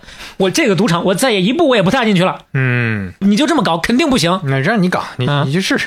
结果呢，他啊其实还是放心不下，啊后面还是，哎呀，不行啊，我还得去干呀、啊要不然这真不行啊。嗯当时一楼已经装修完了，没得改了，他呢就直接冲到二楼去，干的还不多，你把这全拆了，照我的意思来，嗯爸妈照他的意思，全部改了一遍。结果嗯赌场开业之后，果不其然，一楼的生意就不 行，还真是大家都喜欢二楼，这对比测试可太明显了，对这 这你没话说了就呀。啪啪的打横纹身的你脸。如果说一楼也都改了，这还不好比，这对一楼没改， 哎，这是真的，这就是为啥咱反复的说他牛逼呢，对不对？是，嗯，而且有了这个成果之后啊，叶汉了不得了，嗯又膨胀了，又飘 了，经常跟人说就口无遮拦啊，嗯指名道姓的就对外说何鸿燊傻逼。又开始了，不 懂，他就是一个挂名的总经理，真正把控公司的那是我叶汉、叶大圣、叶赌王啊！嗯这边叶汉这么骄傲自大，那边何鸿燊心里头肯定不舒服啊，不满啊。但是说实话，开始的那差不多十年左右啊，表面上都是不显山不漏水的。嗯每次有人跟他报告叶汉又怎么怎么骂你啦，何鸿燊微微一笑，啥话不说，主打一个韬光养晦，等待时机，徐徐图之。刚刚咱说这俩人闹翻，这已经到了七零年了，基本上到了后面也该闹翻的时候了。他也有资本了，什么资本呐、就是真的资本呐、啊，有钱，这奥娱刚成立的时候，咱不是说吗？最后是四个董事，职位不同，股权均等，一人七十五万。嗯，但是这都是名义上的出资，实际上四个人谁都没掏一分钱，嗯，各自有各自的小九九，谁都没出钱。嗯，你像霍英东本身对赌场他就没有什么兴趣，是是而且呢，最开始的时候信心也不足，觉得可能掰不过那帮澳门的那帮黑社会，再加上当时投标的时候不是说要去建设澳门嘛，嗯，那会儿他已经下手了，啊弄港口那边他已经投了三百万了，嗯那意思我拿着三百万入股我就够够的了，你们还倒欠我钱呢，我肯定一分也不会再出了。嗯，其他人一看，胡应东不 出钱，我们也不出，嗯，他能拿那些入股，那我们也能想别的方法，嗯就是说法啊，比比如说资叶源汉置换，对对对 对，就是置换。哎，叶汉在小流氓，最开始下手的这个过程当中，真的就是甩开膀子，毫无保留的去投入。嗯各种的找关系、走后门啊，自己往里投了二十多万，那都是自己往里投的。嗯，回头说我想要拿这个入股，结果人家不愿意， 结果那几个人都说不行。霍英东这边又就说行，这挺双标的啊，其实嗯一看就是挺惨的。是是，那么我怎么说？就三个人一看，那你不出，我都不出，四个人都不出钱。嗯你不出钱，我这个新公司我得运作 呀，我没有钱我怎么运作？上来就让人家干死啊，啊嗯一分钱都没有，四个和尚没水喝，怎么办？何鸿燊想了一个办法，把这个问题给解决了。嗯大家都不愿意出，那我再找一个愿意出钱的和尚吧，嗯 找河东家族来入股。啊，怎么让河东家族来入股？嗯，是通过他的胞妹、亲妹妹，嗯叫做何婉琪，嗯人称石姑娘。嗯何鸿燊兄弟姐妹亲的就有十几个呀，嗯，他是九哥，这个何婉琪是十妹啊他们这个家族排行算是，啊对，嗯这个石姑娘厉害的呀，未满十八岁的时候已经惊艳港澳的社交界了。嗯当年来说，澳门第一美 女，又是一个第一美女啊，哎，要不然真有这个说法，有啊，嗯有这个澳门第一美人的说法。嗯那其实不同的人不同，两个都很美。你看看，哎，哦，他他这个整个形象气质你看确实就很有外国人那个感觉了啊，是，而且你看这些照片儿，坊间很多人会搞混，会拿着何婉琪的这个照片儿直接就贴到何鸿燊的大老婆李婉华的身上了，说啊这就是李婉华，其实不是啊，啊，对啊，我也在想呢，就是他俩确实有那么相似的地方，对但是其实长得不一样啊，对，回头大家看看这个 show notes 这分辨一下，确实都很好看，但长得不一样啊，，啊对，有区别的。当时这个石姑娘啊，确实在河东家族干。河东去世之后呢，她一直帮河东的长子管理家产的。哦，那这关系就近了呀，根据老何家人回忆，何家出来的这些个女孩们，这个何家说的是何鸿燊他们家，只有石姑娘能够独当一面，有商业头脑，可堪大用啊。其实早在这个之前啊，他已经去他爹当时不是远遁越南了吗？嗯他呢后来也跑到越南去找他爹，嗯完了呢，在那个越南开过一家儿算是小赌场性质的吧，嗯自己啊也打理过这方面的生意了，有经验，所以说呢，锻炼出来了。而且呢，他确实特别有投资眼光。嗯哎当时他也觉得赌博这个事儿啊有利可图，值得干。能赚钱，嗯刚好又是一个空档，我就插进来吧。哎，代表河东家族果断的向这个新公司投了两百万澳元。嗯， 《霍英东自传》里面也说了，包括坊间的说法，这是河东家族或者说河东给的钱，但事实上，这背后还有一个小小的细节，哦，这笔钱真正的主人是何婉琪的表弟，嗯说起来也算是河东家族啊，嗯是河东的孙子，啊，叫做何鸿章。是他自己的钱，自己的资本。对，为什么我们要专门提这个事儿？嗯因为这里面还有一个小小的内情，何婉琪的这位表弟，同时也是他的相好的，啊，他们俩呀十几岁的时候就碰到了。嗯那年何婉琪十六岁嗯，表弟十四岁，嗯，一见钟情啊。但是因为太近了，近亲呐、是亲表弟啊他们是一个曾祖，不是一个爷爷，啊，一个曾祖，就爷爷跟爷爷之间是应该亲兄弟亲兄弟啊，是这么一个关系。但是啊肯定没出五福是啊是是，那确实还是有点近的啊。但这说实话，河东家族里面近亲结婚的不是没有，嗯只不过到了他们俩不知道为啥，反正就棒打鸳鸯，完全不让你们在一起。嗯你们在一起就就那意思乱伦了，嗯，就给他拆散了。但拆散之后呢，这俩人还是呃私下里有联系戏，，嗯各自虽然都跟别人结婚了，但是最终他们生了俩孩子，哦，是这么一个关系。嗯那当时因为爱情吧，也是嗯嗯直接掏了两百万给你，你去入这个股吧。那说起来也是算是他代持嘛，嗯替他才把这笔钱投进去的，嗯，那这笔钱后来可赚了呀，赚大了 呀。后面还有故事哎呢，就因为赚大了，所以又有故事了。啊，这也可以理解 啊，嗯，对这两百万最开始，且不说是唯一拿出来的现钱，嗯哪怕是从占股的角度，也比那几个人占得多呀。而且后面等他们的生意真正起来之后，把所有的那些个危机都摆平了之后，还有两次增股，何鸿燊又多增了两百万，霍英东又多增了两百万，加上九姑娘这两百万，这里头最开始的那个四个人的平衡就慢慢的打破了。叶汉他不是不想，他没有那么多钱呀，他可不是什么大老板呀，是，所以说，他只能眼睁睁地看着自己的股本一点儿一点儿被摊薄了。原来呢占个四分之一，后来他跟叶德利加到一起，百分之十几的这么一个份额。嗯你看自己吭哧吭哧在赌场没白没黑的干，到了干不过资本永不眠呀。是，其实不光是叶汉在股权上吃亏了，除了何鸿燊， 应该说其他人都没占着啥便宜。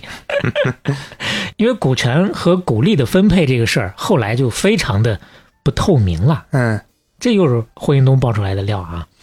他说：“你看，我自己一度掌控着百分之三十左右的股权，嗯，但是绝大部分的利润呢，这不是我 吃的，在何鸿燊、何婉琪他们那边。嗯他自己当然说的比较隐晦啊，就就是挺查的。其实我是真没在那里面挣啥钱呀，嗯利润很少的呀。看着是个大股 东，对，因为这个咱刚不是说了嘛，他开始的时候是赌场，后来呢，呃，娱乐公司旗下又包括何鸿燊本人又开了很多周边的分公司，所以股权一直都在变化，甚至每一个股东自己啊都不知道自己到底有多少股份，只知道一个大概，别人有多少啊一概不知。嗯何鸿燊据说也从来没跟这些个董事或者说股东明确的交代过，到底你们有多少，到底这个股息股利是怎么分的。哎，这个这个一派发糊涂股利的账时候，嗯基本上就是他一个人说了算，啊，就这么一个情况。其实你从后来何鸿燊的发家史上也能看出一些端倪啊。那他跟霍英东很长一段时间之内出资都是相同的。霍英东说自己没赚着钱，日后的身家主要就是在香港这个地产那嗯边撑起来的。但是何鸿燊的财富可基本都是从澳门这摊子产业来的呀。对，就是从最后的体现来说，也符合这个说法啊。对，那也可能反过来说，对于霍英登来说，他那边赚的钱够了啊，那这边也不用不计较那么多了，大哎就概这没那样么在乎、啊。是吧？反正前前后后吧，十几年这么苦心经营下来，虽然赌场里头何鸿燊没怎么往里伸手，但是除了赌场之外，澳娱的所有的这些个其他的事业群，他可全都把在手里了。嗯而且除了澳娱之外，他在七二年在香港成立了一个信德集团，经营港澳之间的客运的业务。嗯这回是正儿八经的往大了做，基本上把这个业务全部都垄断了。另外呢，酒店、餐饮、房地产这些都没落下，嗯继续还在干，虽然没有那么主要，还在干。七三年的时候，新德集团在香港就挂牌上市了，这也是它核心资产之一啊。嗯，外围的所有的这些跟赌场配套的这些个业务，全部都把在自己手里了。接下来，他就开始回到赌场当中去干夜汉了。其实，你看刚刚咱说的所有的这些，不管是从外围的业务，还是从股权方面，已经把夜汉慢慢的都边缘化 了。是，基本上就是你这个东西做起来，接下来啊，就不是特别需要你，就是你是做零到一的是啊，一到多的我熟啊，那对我来就行了。所以叶汉自己心里也有数了。嗯哎，七三年烦了，到欧洲去旅行了，嗯，。你知道的，我们也经常说过类似这样的事情 人不在了，人不啊在就容易出事儿啊，是，就政变了。嗯趁着他不在，何鸿燊那段时间全权的把控赌场的事儿，嗯就把人事整个给调了。哎呀，赌场这些人员年纪偏大了，嗯该换一换新鲜血液了，嗯把叶汉的那些个心腹全部都踢出局，然后换上了一大批忠于自己的年轻人。嗯，这当中很多都是澳门土生土长的葡萄牙人，哦，这个也是为了给澳门政府算是表忠心啊啊，送个礼，哎，因为澳门政府当时一直也都比较关心葡萄牙人在澳门的生存状况，嗯哎，你给他们创造工作岗位，也算是跟我们搞好关系了。嗯，其实他跟澳门政府一直以来关系都还是处的不错的。就这么一系列组合拳打下来，很快就把叶汉架空了。嗯叶汉回来一看，嚯，嗯本来呢就已经不太行了，这回彻底就没剩几口气了，嗯所以从此真正的就心灰意冷了。嗯到一九七五年的时候，就准备隐退了。嗯完了叫了董事局的人跟他们商量，我不想干了，嗯我退休。但是呢，能不能答应我一个要求，嗯让我儿子进董事局接替的我这个位置嗯来管理这个赌场？嗯，但后面还有一个后手。哎说实话，他儿子挺厚道的，嗯何鸿燊也好，霍英东也好呃，都知道他儿子挺厚道不的。讨厌啊，嗯，但是嗯不同意，嗯，这个那也意思，你儿子再怎么厚道， 他接替你管理，背后不还是你指手画脚吗？嗯，这事儿不能答应。对，你要走你就走个干净啊，从此也汉就是也是含混离去吧，算是，也就结下梁子了。哎，这是确实是，哎呀，那个狡兔死，走狗烹啊，是，你想啊，叶汉就这个性格，哪是能咽下这口气的人呐？嗯，我继续搞，我扶植第四代多，他确实在想办法，嗯第四代也不 行，还得自己干啊。嗯，本来都年纪大了嘛，但是就因为咽不下这口气，又开始了。 哎，一九七五年，澳娱跟澳门政府签的这个合约期满了，又得开始重签了。叶汉瞅准时机，联手了当时的珠宝大亨郑裕彤，嗯一起跟澳门政府提出来，我们俩合伙给你一个方案。他不管怎么说，到这个时候还是专业的，写的那个方案依然非常的漂 亮。我要增加赌税，嗯我要怎么怎么改革，你把这个赌场的专营权给我吧。其实就跟当年跟傅老荣干嗯一模样，样，是对吧，这个熟啊，又要开干了。嗯他联合的这个郑裕彤是谁呢？也是香港大佬啊，从金铺的学徒开始做起的，慢慢成了珠宝大亨。后来呢，也是靠地产成了一代的巨富啊。嗯本来这俩人挺有戏的，结果呢，人家何鸿燊直接釜底抽薪，直接找郑裕彤，大哥，你跟我干吧，你别跟他干了啊，你只要跟我干，我直接把澳娱旗下的一间赌场盘给你，嗯你直接去经营就行，你不就想干这活儿吗？我给你，你去干就行了。或者说你不想这么干，你可以参股，你的股份不会少于叶汉的。嗯现在他有多少，将来你打底有这么多，嗯分化 嘛。结果郑裕彤考虑再三，最终啊，行，我给你干，嗯，成了何鸿燊的好朋 友了。这还得说，人家那边都是大佬，哎平等对话，你这边叶汉再怎么赌王赌圣的，白搭。哎，就这就是说，你说在这话语权上，最后核心话语权还是掌握在资本家，啊是啊或者说最后能操盘这个大的还是这这个钱说了算，盘子的对哎吧？是就是谁跟钱有仇呢？嗯，这叶汉知道这个事儿 之后，哎呀，给气坏了！哎呦，何鸿燊，你个王八蛋，你天生属蜂窝煤的，你这个心眼儿是嗯真多呀！ 哈哈。没办法，这回没争过他，嗯只能是退出了。后来到一九八二年，直接把澳娱的股份都退了，他当时剩个百分之十的股份，嗯，作价三亿，真就卖给郑裕彤了。 哎，就是彻底退了，嗯彻底撤离赌场。澳门一代赌王易主，新王尚未登基。嗯那这个时候才算是何鸿燊开始坐上赌王的宝座呢。哎，那剩下的这些人都听他的呀，没有跟他计较的了。那叶汉就自此偃旗息鼓了吗？啊，没有，没 有，他妈的，我继续搞 事儿。到了八十年代，嗯他又想了一个主意，要搞一个赛马车会。啊，赌马在香港比较盛行，但是香港是不让赌的。香港的赌马呀，其实也是慈善性质的。嗯这些个赌马的收入，原则上都是拿来做慈善的，嗯当然也有可操作的地方哈、但是它的原则是这样的，嗯你想跟香港比，比不了。于是呢，他就要搞一个赛马车会。赛马跟赛马车不一样，你看赛马车是这样的，哎呦，还还真没见过，知就是道的就知道了，不知道的呢，这个挺搞笑的，就像是拿一匹马拉了一个轮椅一样，有点像，呃有点像轮，就两个大轮子，不像是大家想象的那种大老板坐的大那马个车马一车样，就啊座位很小，座位非常轮子小啊很大，而且离得特别近。是对对嗯对，就轮椅那么大小 的一个是小座位啊，对，就是就是坐轮椅的人拽着那个马缰绳的那个对感觉，大家想象一下。对，就搞这么一个赛马车会，嗯还是老套路，写出来的这个计划书依然非常漂亮，嗯非常符合市场逻辑。嗯，何鸿燊一看，我操，这可不行啊！真让他把这个东西搞出来，绝对影响我的生意，嗯所以他就想方设法的使绊子，嗯找政府的关系。嗯把他这个事儿要给压下来，嗯但这个过程当中呢，这叶汉也慢慢的长经验了，嗯也在想方设法的跟他对抗。最后呢，两边啊通过媒体相互爆料、相互对骂。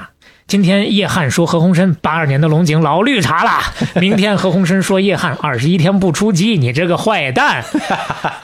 这两个知识点嗯，六十一期都提过啊， 是那我们再提一下，大家记得复习。我看评论里面都有朋友讲， 都听了好几遍，都到了那种一说过往的知识点，马上就能想起来上次是在哪儿用的这种程度了啊！ 所以大家也嗯也别浪费我们这这苦心巴力的给大家找这些个歇后语，都记住啊！ 这都写了些啥？就真有朋友说，你们讲商业故事，商业的东西篇幅很多，但最后想到的全是歇后语了， 啥都没记住啊！这是说都说了啊，知识点记一下啊。嗯来来回回折腾了那么几圈啊，最后叶汉还是把这个赛马车会给办起来了。嗯但是呢，因为中间何鸿燊确实也是财大气粗啊，嗯不能让他办得太顺心，最终因为亏损累累，也是没有支撑住。刚开始的时候挺嗯好，后来呢，没有支撑下来，后来就卖了。到了一九九零年，这个赛马车会几经易手，成为了澳门赛马会。当时六十九岁的何鸿燊，联合汤臣太平洋集团在内，一共是几家四点五个亿把它给买了。嗯算是贱买了。那会儿它的价值大概在十五个亿左右啊，赚了大便宜了。而且这个过程当中还涉及到跟台湾资本的对决嗯啊。澳门的这摊子生意，既然你一个香港人当年能够杀进来赚钱，台湾的为啥不行啊？对不对？嗯当时中国台湾叫做镇伟集团，嗯其实也是这个马会的一个非常重要的股东。他们呢就一通操作，把镇伟集团踢出了澳门。嗯但是台湾的朋友也不是好惹的呀，嗯，你这么着弄我，我也弄你。我就组织黑帮来给他闹事 了。对，那那个时候中国台湾的黑帮也不好惹呀。那是啊，嗯 当地的帮会也是非啊常厉害的呀。 爆炸、枪击、抢劫、恐吓，这回就不是光八大条一样放一个条目出来了，嗯是真干，都干啊，折腾够呛啊，抢过他的赌场，也抢过他的运钞车呀，给他折腾的鸡犬不宁啊。嗯那这回何鸿燊是怎么解决的呢？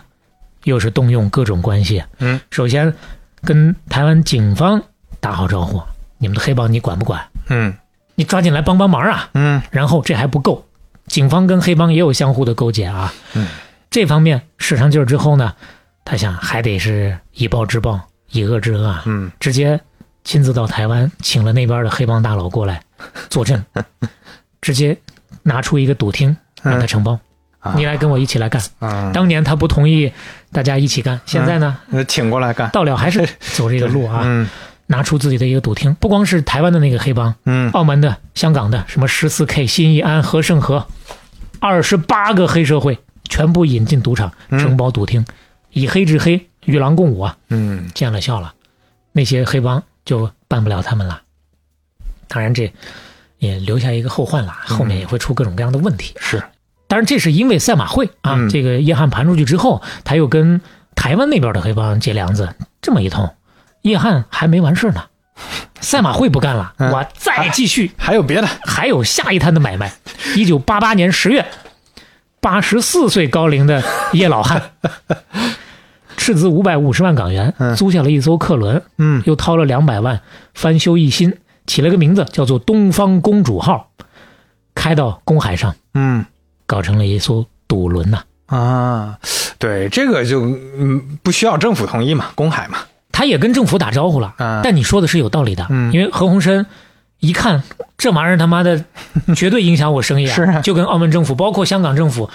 都去诉苦啊！你们怎么不管呢？澳门政府说：“我他妈管不了，啊 他在公海上我怎么管是吧？”嗯这事儿开始确实也没有太大的动力啊去管，啊那这个事儿对他有影响，人影响真的很大，因为公海上规则比澳门的赌场更宽松，而且还不需要交税，哇，一下就火了，各路大佬赶着法儿的都开始上船去赌了，嗯，而且有人开头就有人跟进。三个月之后，八九年一月底，易丰公司达利王子号紧接着就开始杀入到公海赌轮的行列当中了，嗯前头是公主，这个是王子啊，嗯嗯，这个也来头不小，背后的这个易丰公司老板是大马首富、粮油大王、香格里拉之父郭鹤年，嗯，哎呀， 那这位在东南亚也是大名鼎鼎是吧的呀？，这是大马 的唐王啊。是啊啊。到这儿也还没完，后面陆陆续续又进来好几艘船，背后也都是有背景的。这些船归了包堆儿，大概抢走了他们的当年普京赌场大概四分之一的生意吧。嗯，绝对受影响啊！ 哎呀洪生这完全坐不住了呀。这个确实还挺难想的，就就这么几艘游轮，对嗯就搞定了呀。 对，特别是有钱人都愿意上船，而且它这个确实会有感觉体验不一样，就是啊，就是体验不一样。你你就像那个之前咱们去泰国，呃同样的餐厅，嗯，它就有游轮餐厅，呃游轮呃那个迪厅啊，那个在在江上来来去去，我们有去吗？我们没进去，我们哦看着了呀。哦我忘 了。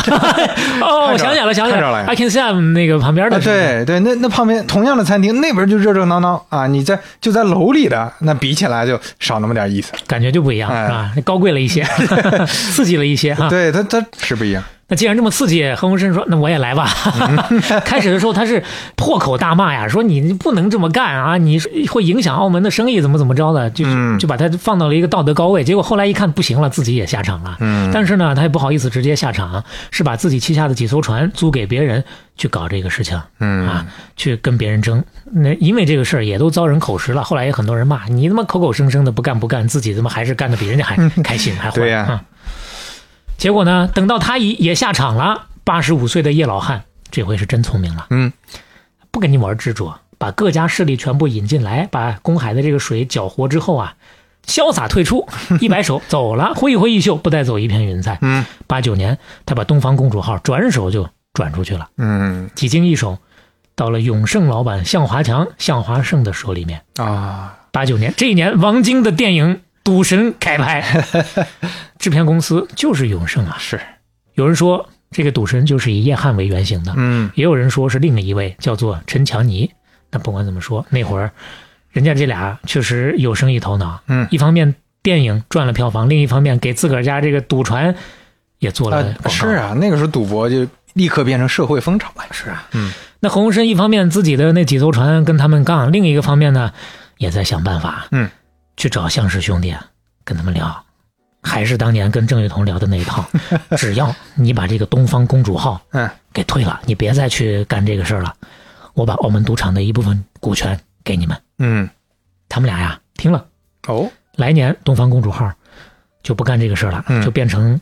电影《赌侠》的道具了， 对 了，赌侠在那上面拍的，啊正经就在那上面拍的。但是业务不做了。这个业务不做了，嗯后来把船卖了，嗯包括郭鹤年嗯坊间船，何鸿燊也找上了郭鹤年，多方疏通，他那个达利王子号也退出公海了，但是他们俩不承认，啊，但基本上可能就是这么一个套路。哎，结果嗯把这俩事搞定了， 刚消停了不到一个月，嗯公海上又热闹起来了，嗯，达利王子号变身新东方公主号，重出江湖。还能这样这郭鹤年把船也卖了，啊？那个买家装修装修又出来了。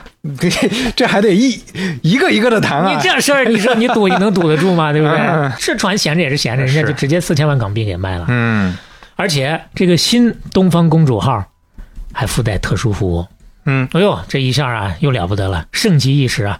其他那些船也都学会了，都开始效仿，嗯，这火又烧起来了。你想，这会儿隔岸观火的叶大圣，心里头不一定有多美呢。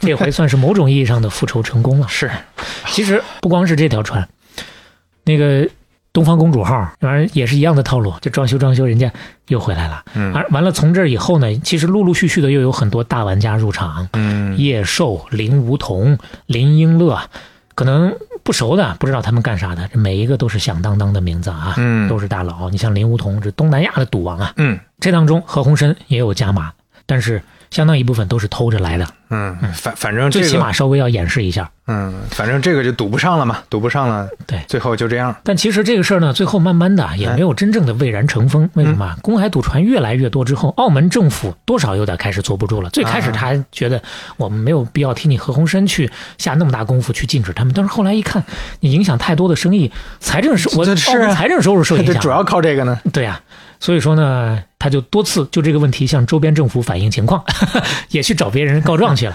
周边政府是谁啊？其实主要就是香港政府啊。嗯跟香港说，你把这个事儿禁一禁，禁一禁，行不行？为什么澳门不禁，香港禁呢？因为那船上拉的人，咱刚刚说了，基本都是香港的人，嗯这个船都是从香港靠岸出发的，嗯所以那边儿没有啥动作，永远进不了。最后呢，何鸿燊一看，坏了，这玩意儿堵不了啊，跟打地鼠似的，直接就爆粗口了，操你妈，谁管谁管吧，嗯，公海上这事儿啊，联合国也管不了，我没办法了，爱咋地咋地吧。嗯邻居家门口挂那个花椒了，其实你说到这儿了，同样一个歇后语，还有另外一个说法，嗯哎叫做“小蜜蜂摸电门对吧？ 嗯儿”，大家自己想。哎 结果呢，人算不如天算。哎，嗯前面何鸿燊都已经自暴自弃了，我自己也加入你们，跟你们一起玩儿。嗯话音刚落没多久，出事了。新东方公主号，就是那个达利王子号改过来那个，嗯着了，啊，烧了四十多个小时，这变废铁了。这是被人搞了吧？不知道啊，坊间没有关于这个方面的什么说法，嗯反正就是着了。嗯，这船一着，很多赌客也害怕了。我这个不能再着了吧？哎呦，就这害么怕了。是啊完了，那个其他的那些运营赌船的那些，多少也有点害怕了。嗯完了呢，香港这边也开始有所动作了。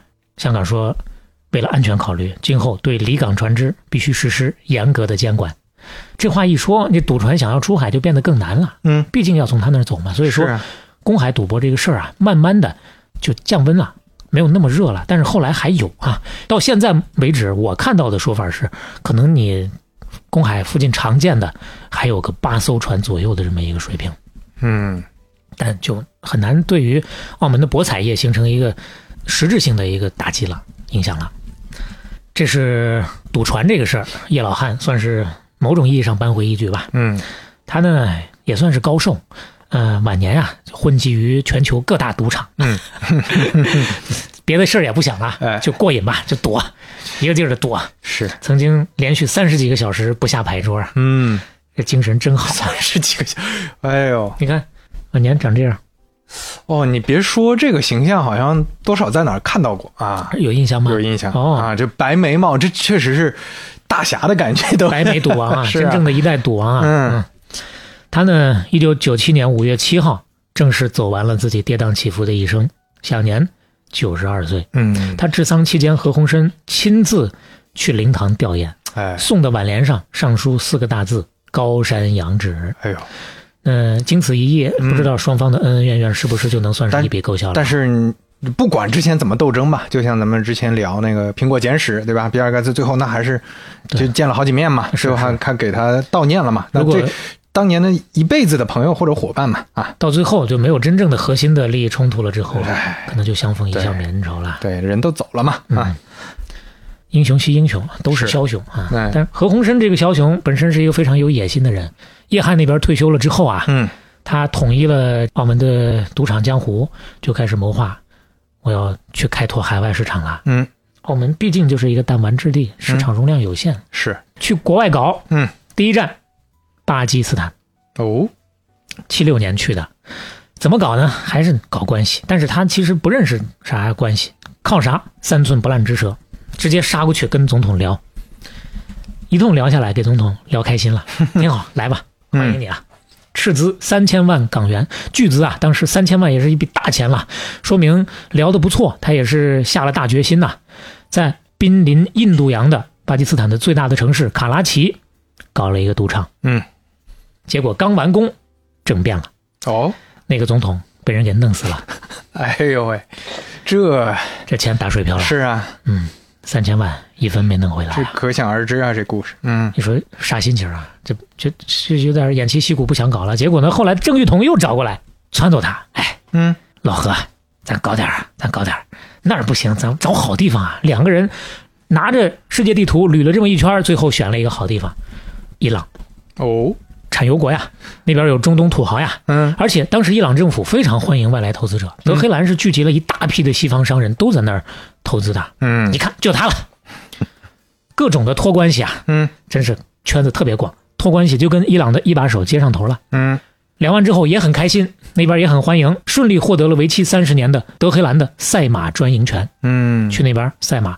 这回投的更多，五千万美元建成了西亚最现代的跑马场。啊，哎呀，这个跑马场了不得，嗯，真赚钱，日进斗金呐、生意那个好的呀，就是比他开始想的还要好，就到了那种咱说的霍英东数钱都数的害怕的那种程度 了。就那个是是不是很多都是什么阿拉伯王子啊对这种人，对，有钱人啊，对，一方面伊朗人在消费，一方面周边的这些个阿拉伯的国家，这些个土豪哎，都来赌马了哎，嗯人气上来了，税收上来了，旅游也带动起来了，是，这个连整个的带着伊朗的这个世界，感觉国家地位都有点提升起来了。所以说那边一把手很开心，为了表彰何鸿燊的贡献，决定亲自在皇宫给他授衔，哇，这这给的待遇 多大的荣耀啊！ 是哎啊呀，一听这个喜讯，开心坏了，专门他在香港订了一套价格不菲的礼服，嗯，准备穿着就要去了。哎，结果又换皇 上了，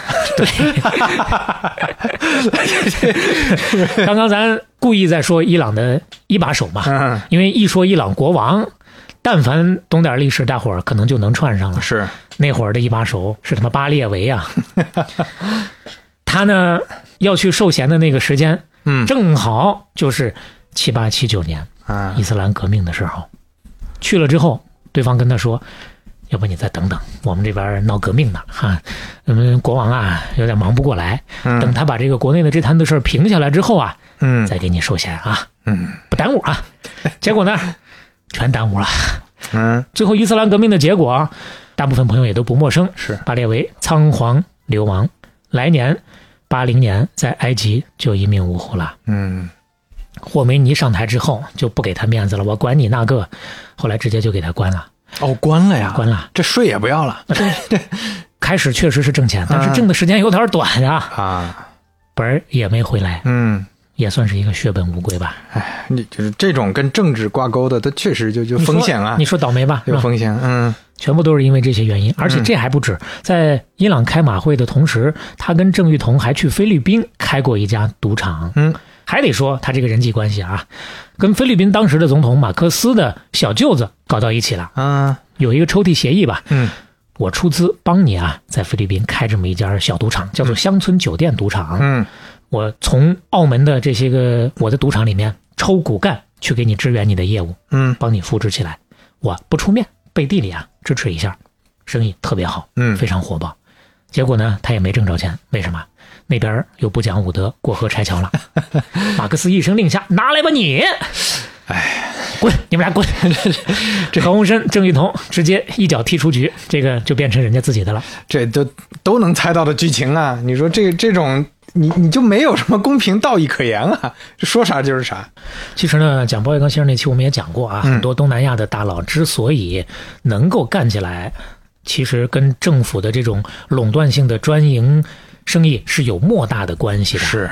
那边儿都不好混，环境非常之难，外来的这些个资本想要跟当地势力去掰掰手腕子，嗯几乎不可能啊。是，好，菲律宾这边儿又拉倒了，嗯，其他地方还有吗？还搞吗？搞，嗯 就不一一展开了，大体说一下吧。去澳大利亚想弄嗯没弄成，没拍下来，也是跟菲律宾有点像，人家排斥他。嗯去西班牙施展不开，因为呢那边的法律规定，他不可能专营，他只能入股，他看不上。在葡萄牙，相应做的还可以。业务能稍微展开一些。在越南，他搞了一个赌轮，嗯因为到越南那会儿啊，他多少也有点这个总结出经验了，我不敢在这儿落地投资啊，万一你再给我没收了怎么办呀、嗯我弄个赌轮儿，一看形势不好，我可以开着跑啊。 嗯，但是呢，跟政府关系没处好，政府一看你这是没有诚意呀、啊，嗯你不在我这正儿八经的落地投资，你是对我没有信心呐、那你拉倒吧，赌轮你也别搞了。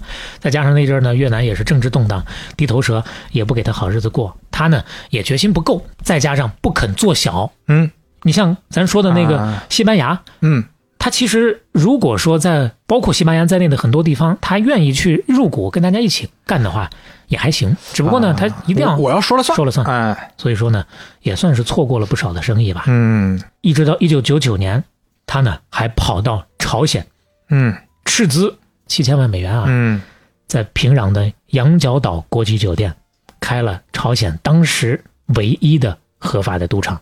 然后现呢在朝还有吗？还有哦，那那个酒店我去过，那个羊角岛酒哎，店，啊对，我在那平你壤没那你就没住那儿。你没去负一楼啊？呃，对对啊，那估计是当时不知道啊，知道可能去瞅一眼那的。你当时没有蹭网的需求吗？嗯嗯对 很多人啊有的是去赌博的，有的是去蹭网的，啊、那你看那个时候就没有什么，就互联网还不发达，社交媒体不发达，不知道、啊不太需要。真的呃啊不不哦哦，你不知道有这个不东西，知道有这个东西。啊当时你问那个那那边导游，他们也也说不没上没来，也没说是啊嗯吧哎、当然，在海外啊，除了投资赌场之外，嗯都不怎么成功啊。他呢，也还有其他的一些项目，比如说他的老本行地产。咱说的这个海外是澳门之外啊，嗯他所有的生意当中需要提一嘴的是他跟汤臣集团的合作，啊，就是你知道的那个汤臣集团，汤臣一品的那个汤臣，对对那个公司啊，他是呢，大概是八十年代末的时候认识了汤君年，汤臣集团的创始人啊，哎，两个人合作很愉快，嗯一拍即合，后来呢就成了地产界的算是最佳拍档吧。嗯这个汤臣集团本身实力是非常雄厚的，嗯而且呢，汤君年为人非常的谦和，哎他请何鸿燊当上市公司汤臣集团的，当时叫汤臣太平洋吧，董事会主席，哦自己呢只当董事总经理，就说明这俩人关系确实也是好啊，还穿一条裤了。这是澳门的一些大型的发展项目，何鸿燊和汤君年都有联手参加。嗯那么就依托这些个刚刚我们说到的所有的这些业务吧，九十年代开始，它呢一方面各种的收购，一方面各种的资产重组，前前后后算是搞出了一个属于赌王的庞大的商业帝国。嗯它的商业版图除了主业博彩业之外，还有主要的三个部分。嗯，第一就是这个汤臣太平洋。嗯第二呢，以港澳客运为主的信德集团，刚刚咱说七三年上市的那一个，两个都提到了。还有第三没提到的一个，以电子工业为主的叫做善美环球。嗯其实中间呢，它还组建过航空公司，但是因为香港的港资企业对于澳资的排斥，最终它卖了。嗯，其实它跟香港政府的关系一直都很一般，因为澳门要仰仗它有税收，香港不来它这一套。嗯嗯，不太靠他，所以说关系一般。另外，咱刚刚说的那个搞电子的善美环球嗯是怎么回事呢？为什么没怎么提呢？因为没做起来。哦这个善美环球主要是做的国际上的电子消费的业务，嗯但是呢，它基本上没摸到门道，所以没做起来。嗯但是没做起来还有一个原因就是，它没有太用心。嗯，为什么？当时香港也好，澳门也好，爆发了那么一波海外投资的热潮，所以说它其实也是裹挟其中不甘落后的一个。嗯为什么要有一波海外投资的热潮？因为首先中英联合声明签了，嗯九七年要回归了。鲍玉刚先生那期我们也谈过，最开始的时候，很多特别是英资，他是没太有信心的，嗯觉得回归之后不一定是一个什么样的投资环境，政策会不会有变，他们都没有信心，所以呢，就开始转移资产，哗哗的往外跑。嗯那个时候，很多中国的商人其实也是裹挟在内的。那你看，真正的看好这些业务，我去投资是一回事儿，嗯抱着不敢在这儿多待，我最起码拿一部分钱，我要转移到海外，但是又不能在那儿干放着，我总得干点什么的心思，那嗯又是另一回事了。是所以说，这个钱呀、投资收益率非常之低，嗯也因为这个原因，外界也有很多人当时就是揶揄他，你看你就是要转移资产吧，嗯你要跑啊，别让何鸿燊跑了， 嗯，等等这样一些啊，嗯但这个事情呢，其实完全也能够理解，嗯，对吧？你且不说其他的那些个商人，站在他的角度，嗯那是真的害怕呀，那是非常之害怕呀。虽然说中葡也曾经发过联合声明，澳门的资本主义制度回归之后五十年不变，嗯但是这个不变具体怎么个不变法儿，他心里没底儿啊。嗯回归之后，这个赌场到底能不能开呀？对不对？香港不是也一国两制、五照跳、股照炒，嗯但是人家香港它本身它也是不让赌，也是禁赌的呀。嗯那澳门有没有可能就照那个方向去了呀？有这么一个小小的变化，对他来说那就是致命的打击啊！嗯而且说实话，他的这个担心不无道理啊。嗯当时从舆论上来讲，很多人都觉得，甚至说都在建议，回归之后，这个澳门的赌博专营权，政府是不是应该收回来呀、你看，就算继续还可以赌，但是也不是他的买卖了，至少不是他一家独大了。嗯是对，而且所有提建议的这些人里面，还有一个人叫做霍英 东。九九年三月的时候，在政协会议上，霍英东特意提出来这个事儿。嗯说澳门回归之后这个治安问题怎么解决？想要解决好，你就得把这个赌场的经营权收回来，政府管。为什么嗯？因为刚刚咱也说了是，公身种下的这些个这些个隐患嘛，是把黑帮都引进来了。嗯这赌场里面黑帮横行啊，哎对而且他们有后面的资本支持，政府也不好管他们呀，对对很混乱的掣肘啊，是对不对也是投鼠忌器啊。嗯所以说，他说的虽所然以没有道道理，理的啊但是确实他是没有站在何鸿燊的利益上去这看，是啊站在澳门的利益上 看。何鸿燊一听大为震撼，我操，你他妈的这是！ 你这是当年一战友啊你搞我当然，这个过程当中呢，啊可能相互他们已经有了多少有一些嫌隙了。 啊据说曾经有一次在慈善晚宴上，这个霍英东喝多了，也是数落了何鸿燊一个小时啊，嗯 也是扒了他很多当年的这个不光彩的事儿啊。嗯俩人多少可能已经不是当年的那种好朋友的关系了啊。是，而且你从之前大家听过。呃，霍英东那一期就能感受到嘛，这两位他们本身的价值观，包括后来的整个事业发展的走向不一样，不一样对吧？的完全不一样。对，嗯所以呢，确实还真的不能说他们是一路人。嗯嗯那其实说这个，也就是为了证明一下，他确实在回归之前岌岌可危，特别担心自己的这个生意，所以啊寝食难安，所以他就得想办法呀。嗯一方面大量的投资海外不太成功，另一个方面呢，他也想过能不能回归之前提前转型。后来他在公海的赌轮上投资越来越多，其实也是有这个考量的。嗯只不过香港有意阻拦这个事情呢，他也没做起来，这个事儿啊，基本就作罢了，不可能有一个太大的业务的承接。那赌船不行，他又想过染指香港的马会，嗯从那边开了五家俱乐部，后来也被香港政府给他查封了。 咱们刚也说了，是。啊，关系一般，香港政府没必要惯着你，你啊捞过界了，你现在是澳门的资本了。 当年作为香港资本被澳门嫌弃，现在呢作为澳门资本又被香港给赶回澳门了 嗯，这个是十年河东，十年河西啊。 没办法，只能回到澳门。那如果不做赌王，他想了想，不行，做帝王也行啊，嗯土地的地啊，不要误会啊。 曾经赶着这个回归之前，打通了澳门政府的关节，想在葡萄牙奥杜府最后主导的那几宗土地拍卖当中浑水摸鱼，嗯大量拿地，结果呢，最后都没成。都给他宣布无效了，因为那个时候啊，咱们这个内地的政府啊，就已经有相关的这个办事处过去了，嗯也因为没有干成这些事儿，他彻底看明白形势了，绝对不能跟大陆对着干。嗯于是乎，从此坚定立场，反复强调我是中国人。他把爱国商人的这个标签牢牢的给脸上贴住了。嗯当然，爱国和公益事业上，他确实也是没少花钱嗯啊，出手阔绰，成立了何鸿燊航天科技人才培养基金会。哎呦，搞航天了。对，下面咱说的都是包括但不限于啊，嗯为筹建人民大会堂澳门厅两度捐款。嗯出资三百万美元兴建中华世纪坛，嗯水立方他也捐钱了。零三年买回了圆明园遗失海外的朱首相，嗯零七年买回了马首相两个铜像，并且把这两个都捐赠了。就这个事儿，基本上在市面上还是知道的比较多，也传颂的比较多的。零八年，八十七岁的赌王，当时还当了一把火炬手。嗯，你看，这就说明后来啊，发展的还可以。是是吧？跟政府啊处的也还可以，嗯没有像傅老荣他们一样嗯彻底被踢出局。嗯其实呢，说实话，回归之后呢，算是给他面子了。嗯赌这个事儿他继续干，但也不像是以前一样，确实不是他一家独大了。二零零二年，何鸿燊垄断了长达四十多年的澳门博彩的牌照，正式拿出来重新竞标。嗯政府呢把这个赌牌一分为三，大家各自来竞标。当时前后有二十一家公司来竞投啊，最后三分天下。嗯，再往后呢，政策稍稍变了一下，这个赌牌三分为六，三主三副，一共是六张牌。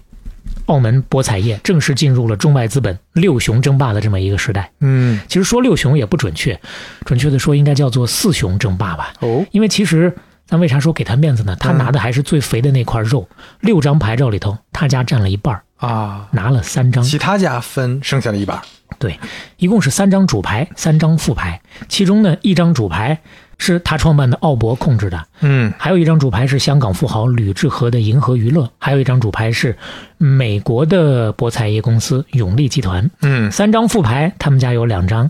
第一张现在来说呢，在他的二房长女何超琼控制的美高梅中国，嗯第二章在他的二房独子何猷龙控制的新濠国际，嗯第三章是美国金沙集团嗯这么一个配比。六张牌照从零二年开始拍到现在来说也二十多年过去了，嗯到期了，去年底到期的。哦到期之后重新竞投，因为外面也有来竞投的，但是不多，就来了一家，马来西亚云鼎集团。当时有人觉得肯定这六家，这六张牌照要有一张易主了，结果没想到云鼎集团没干过他们，还是这六家，他们哦还是把这个赌牌保住了。 嗯今年二零二三年一月份正式生效新合同，为期十年，哦，这次短了一把，短了。嗯其实这次的竞争主要竞争在哪儿啊？嗯不是博彩，而是非博彩的那些个元素上。你想，当年第一次他们这几个人联合，为什么能够把牌照拿下来？其中很重要的一个原因也是他们承诺要建设澳门嘛。嗯这次基本上也是这么一个思路。嗯这六大集团都已经把未来十年的投资规划公布了一下了，投资总额一共是一千一百八十八亿澳元，这当中投在博彩项目上的一百零一亿，嗯十不足一啊。剩下的一千零八十七亿全部都是用来扩展其他的非博彩业务的。投资重点在哪儿？娱乐表演、体育盛事、文化艺术、健康养生、主题游乐、美食、海上旅游等等这些。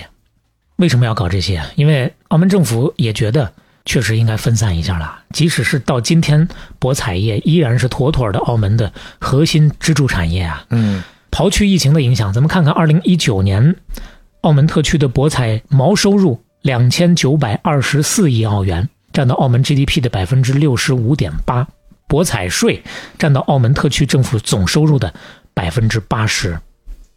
所以说依赖性太强，他们就想把赌城这个形象稍微的变一下，发展多元化的产业。嗯但是话说回来，咱刚也讲了，六十年代的时候马季时就想要改，到现在没改成不啊，还是没有多大的变化嘛。嗯所以后面到底能改成什么样，不管怎么改，还是得依托在赌博这个核心产业之上的。嗯从商业上来讲，也就说到这儿了。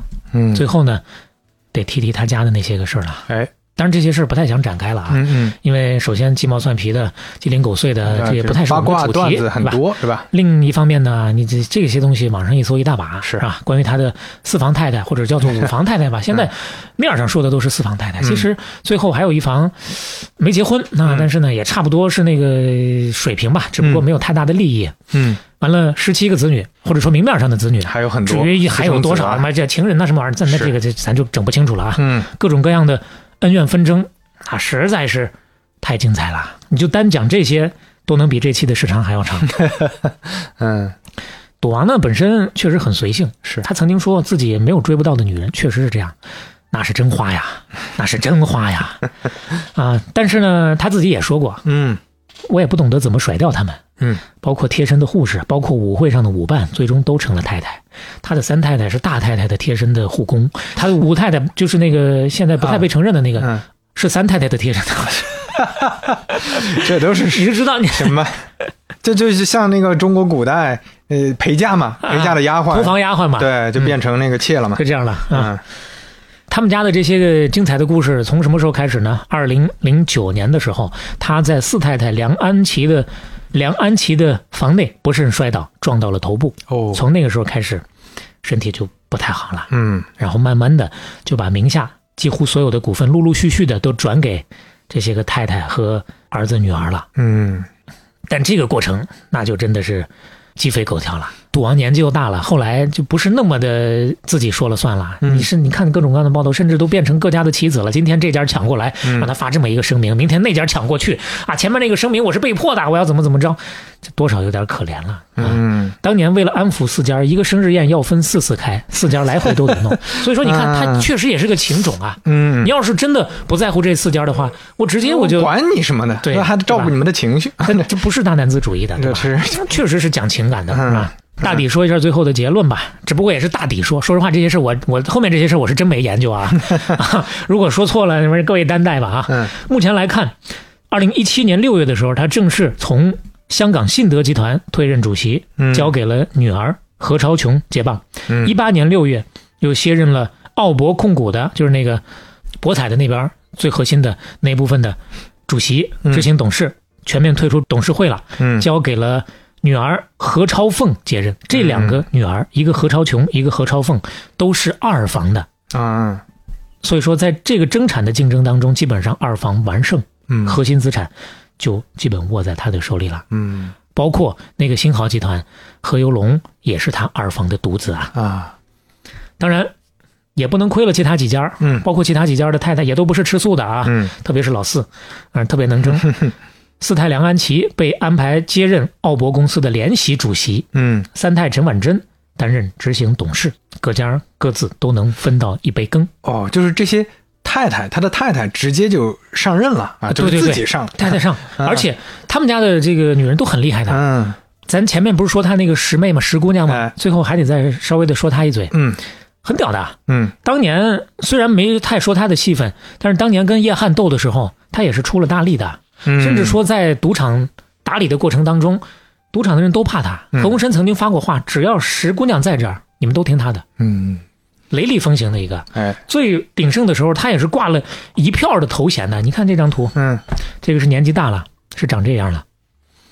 澳门旅游娱乐公司执行董事，澳门政府颁发最高慈善奖章，葡萄牙以及澳门第一位华人女伯哎爵呦，。伯爵呀，这是哦，嗯中国妇女发展基金会副会长嗯等等等等。是本身是一对兄妹合伙打江山的传唱千古的故事，嗯但是后来闹掰了，哎兄妹也出现嫌隙，翻脸了，嗯，那可能跟这两位性格是都有点强势有关系吧，应该啊是有这个关系吧？大概有两个版本，简单说一下。嗯第一呢，他不是跟表弟那档子事儿嘛，嗯其中一个说法是那档子事儿被何鸿燊知道了，大为震 怒，站在家长的角度啊嗯，削减了他的股份，把他踢出了这个董事会。嗯另一个版本呢，要追溯到他跟表弟生的那个其中的一个孩子，一个儿子啊，嗯长大成人，想要插手舅舅的赌场业务，但是呢，何鸿燊一向不喜欢这个外甥，他肯定是想让自己女儿何超琼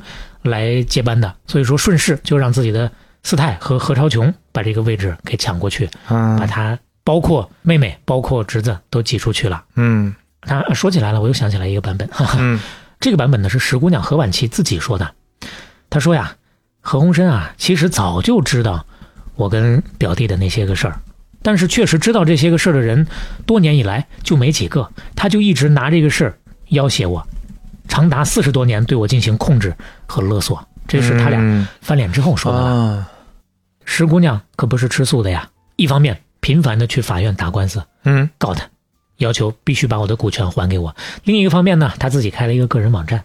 嗯天天的在上面发何鸿燊你怎么不仁义？ 最后呢，集结出了一本书，啊，叫做《与魔鬼抗衡》。哎呦，这名字起的呀，嗯，当然这本书还有另外一个名字，叫做《石姑娘回忆录》，市面上不太好找。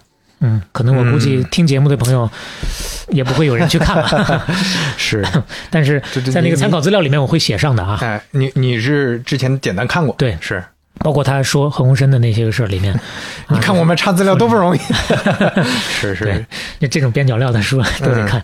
在这里面稍微的提取一小点吧，咱们也是换不同的角度嗯还原这个事儿嘛。石姑娘是这么说的，嗯她说何嗯鸿燊呐、我哥哥呀，从小他就输不起啊，小时候玩游戏输了他就耍赖，啊，这确实跟后面有一些有点像啊。包括他年到人到中年的时候，这个何鸿燊接受黄沾采访的时候，四大才子嘛，嗯采访他的时候，他也说，我这个人最大的毛病就是不能输。嗯所以说这一点，你看他妹妹说的，可能还真的有可能是对的。嗯，但是是还有一点，嗯，如果他妹妹说的是对的话，那今天咱这个故事白讲了，值得重讲一遍。 啊就是他家道中落的奋斗史，哦妹妹，他说完全讲了一个不一样的故事啊也没有那么完全。啊核心的一点就是，我们家根本就没有真正的穷过，确实落魄了，确实老爸啊到越南躲债了。但是我们家最穷的时候，家里都有十七个佣人伺候，啊，不是真正的说落魄到要进贫民窟那种程度啊。嗯嗯嗯，什么样的家庭能有十七个佣人伺候是啊？是，那只是不是巨富，那还是大 富。对，嗯所以说你回过头来再来想，属于河东家族的这一支，嗯即使是旁系，那这些个关系在他整个的奋斗过程当中到底起了多大的作用？嗯虽然咱前面也绝对一直在强调他个人的能力是非常重要的，那这个毋庸置疑。但是背后呢，跟家道中落从零开始一路爬上来，那就不是一个故事了呀。是，再说了，他老爸何世光当年确实躲债躲到越南了，但是后来呃东山再起了，最后 就这些个外界可能真不太知道啊。但不管怎么说，兄妹俩闹掰了，再也没有和好过，场面一度非常难看。嗯从二零零一年开始，一直到二零一八年何婉琪去世，最终没有和解，哎何呦，鸿燊也没有再见过何婉琪。嗯，据说何婉琪死的时候，最后一句遗言还是“何鸿燊还钱哎”，呦，这个可能也就是个传说了啊。嗯当然，何婉琪石姑娘人走了也不消停，嗯她的身后事还有很多很多的麻烦，毕竟她自己还有很多孩子，她自己虽然没有何鸿燊那部分钱，她自己也有很多钱。刚刚我们说那个官司啊，嗯不是说两百万后来值了钱吗？嗯，后来她找何鸿燊要股权，她表弟还找他打官司呢，把他给告了，啊，就这里面这好几方说那都两不百认万，啊，对你还不还我？嗯？嗯当然，他表弟打输了官司了。哦，而且真正动人的是什么？嗯等到他表弟垂垂老矣快不行的时候啊，嗯人之将死，其言也善，大概表达的那个意思。嗨，我当年告他也是逼不得已，那这样想想，说不定也是因为自己的老婆孩子会就是想给他多压力啊之类的啊。是，那逼不得已怎么个逼法，咱也不知道了。嗯我还是爱他的。你说都已经到了这么大年纪了，眼看要入土为安的这么一个人了，嗯最后说出来的这个话，就说我们俩最重要的还是爱呀，那是真爱呀。这么嗯多年过去，但是何鸿章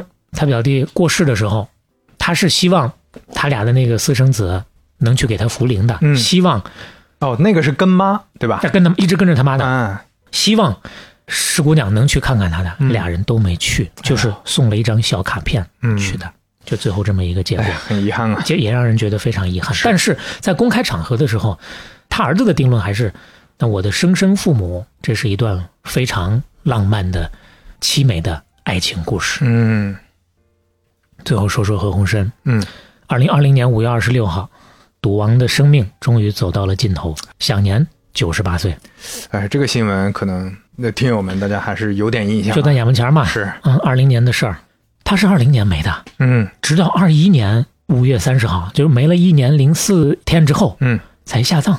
啊家人才给他风光大 葬。关于这个事儿，又是各种各样的传言了啊。啊，又没有这个明确的说法。市面上的传言是说找了一个风水先生算了一下，啊没有好日子，嗯，必须等到这一天才行一年里边都没有。啊。但是呢，还有另外一种传言啊，嗯可能相对比较小众的传言，不是，他是怕被盗墓。哦，这是要陪葬很多东西。对啊，当年说这个李嘉诚的这个夫人下葬的时候啊，就让很多人惦记上 了，虽然没成功，但是也给他霍霍够呛。嚯所以他们家呀，准备了整整一年，保证不要被盗墓。啊，就是主要是为了那个安防工 作。请了各种的保安，是他里面嗯不是有传的，说他这死后的这个金丝楠木的棺材就值八百万，嗯还有传，其实零九年摔了之后就不行了，嗯一直支撑了这十一年，都是每天打一针八十六万的续命针啊，一天八十六万，一天八十六万那么打下来的呀，这这就是最后娱乐一下啊，嗯谁知道呢？但最终就是这么一个终局了啊，嗯也算是善终吧。也不知道最后被各家争抢的那段时间，他是一个什么样的心情。但是毕竟也是活到九十八岁的高龄啊。嗯那何鸿燊怎么评价呢？澳门《华侨报》对他的评价是：善于处事，更善于处人，能礼贤下士，智而不傲，富而不骄，谦恭自处。嗯那他自己的说法呢？刚刚我们也讲了，首先他给自己的评价，我的字典里头不能有一个不字儿，嗯，啥事儿都不能说不。但是还有后半句，他说我有一个变字儿，他说我很喜欢挑战啊，这和做生意是一样的，遇上任何棘手的问题。不能说不，但是会想办法把 no 变成 yes，变通啊，变通啊！其实前面我们讲了这么多的人，是核心的理念基本上也都在这个方向之上了哎，是吧哎就？不认死理儿啊，得包解括决问题。上期我们说的不会成功想办法，只为失败找理由，怂人面前都是坎儿，骏马面前无沟壑 啊！很多人 好像也在这个对评论区里有面共，鸣对吧？对啊，听起来都是很提气的话，是 只不过呢，就是 说是一回事儿啊，真对正想做很难的呃呀能。能做到的人是少。谁有这个本事啊？你有这个本事，你才是真正的能人呢，是是吧？但对我们来讲，从思想上最起码先认识到嘛，啊，嗯，不行的就改到行为止。人都是穷则变，变则通啊。对，你就说像何鸿燊，我们平时看到他的一些新闻或者看到他的一些段子，大家经常是把它当成一些什么都市传说啊、江湖传闻、一些有意思的故事，甚至有一些传奇，有一些甚至神话或者侠客、江湖那些故事来看的。但实际上，我们听他之前的创业史，也都是一步一步走过来的呀，也是各种各样的问题，也是各种各样的敌人，对也是各种各样的朋友，各种各样的竞争，包括还有各种各样的机缘。嗯就是你就光说一个人能啊，你能你就能做赌王吗？那也不能，对对吧？你还是得靠咱别前人。哎面说过的“时来天地皆同力，运去英雄不自由”。是啊，你哎各方看个因运素，啊各方因素加上他自己的努力，也是从小做起来的。所以就最近看到一句，好像是在浙江地区就比较流行的一句话，就是“三更穷，五更富”嘛。嗯，就你不能光只看到有人五更富，那人家三更也是有穷的地方。当然，十七个佣人那个不是那么 穷啊，但是也有没没那么发达的时候。三更灯火五更鸡，正是男儿读书时。当年包玉刚对吧？霍英东，那大家都有穷的时候。对，废话就不多说了啊，前面玩那么多期，该总结也总结差不多了。最后啊，送上一首何鸿燊曾经写过的打油诗，没有什么哦其他的意思，纯粹就是娱乐一下啊，真的是打油诗。嗯，赌博无必胜，轻注好怡情，就是轻点儿下注啊。啊，闲钱来玩耍，保持娱 乐性，这还是真的很打油啊！一个轻松的结尾啊。哎借他这个打油诗呢，我们也有四句想要送给各位，哎，那肖磊撰写的打油诗啊，叫做“点赞不花钱，评论好怡情，一键三个连”。保持鼓励 性，谢谢大家。哎虽然点赞不花钱，嗯评论不花钱，转发不花钱，但是对我们来说都是莫大的鼓励。有些时候，从一些听友的朋友圈里面，甚至有我们自己的朋友啊，他看到他的朋友圈里面有人分享到我们的节目，专程的截图过来给我哎们呀看，哎呦，那种心情是啊，那就不想睡 觉了你就觉得，哎呀，自己做的这些个事儿，虽然也没哎有多高大上，但是太值了。啊，有意义。嗯，对，呃，如果喜欢半拿铁的话，欢迎在各个平台订阅我们啊，也是莫大的鼓励。你可以在小宇宙、苹果 Podcast、喜马拉雅、网易云音乐、Spotify 找到我们。嗯，那今天片尾曲呢？片尾曲我这真是特别的后悔啊！啊前面讲唐万新的时候啊，我就把那个赌神的那首曲子给用了。啊，呃，我特别喜欢的卢冠廷先生的《天下无敌》，嗯，既然他再换一首啊，《赌神二》的 不，嗯今天咱们就不能有一个不字，啊没有什么不能用的，啊，我就还再是用一遍。还是这首的也行吧，也不是不 行骏马面前无沟壑，啊 它。就合适。然后这首歌啊，真的是放在这个地方的，那才是真正的合适啊！是是，送给赌王的哎《天下无敌》。哎，好，半拿铁六十三期，杀青。我们下期再见。独占这天下是无敌，神秘的形态添魅力，仿佛身有光彩，映照世上一切。谁也想亲近尋味。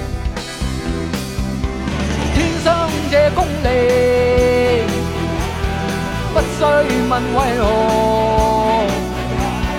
有要便要，不要，聽天入命。天給這功力。可得不可取，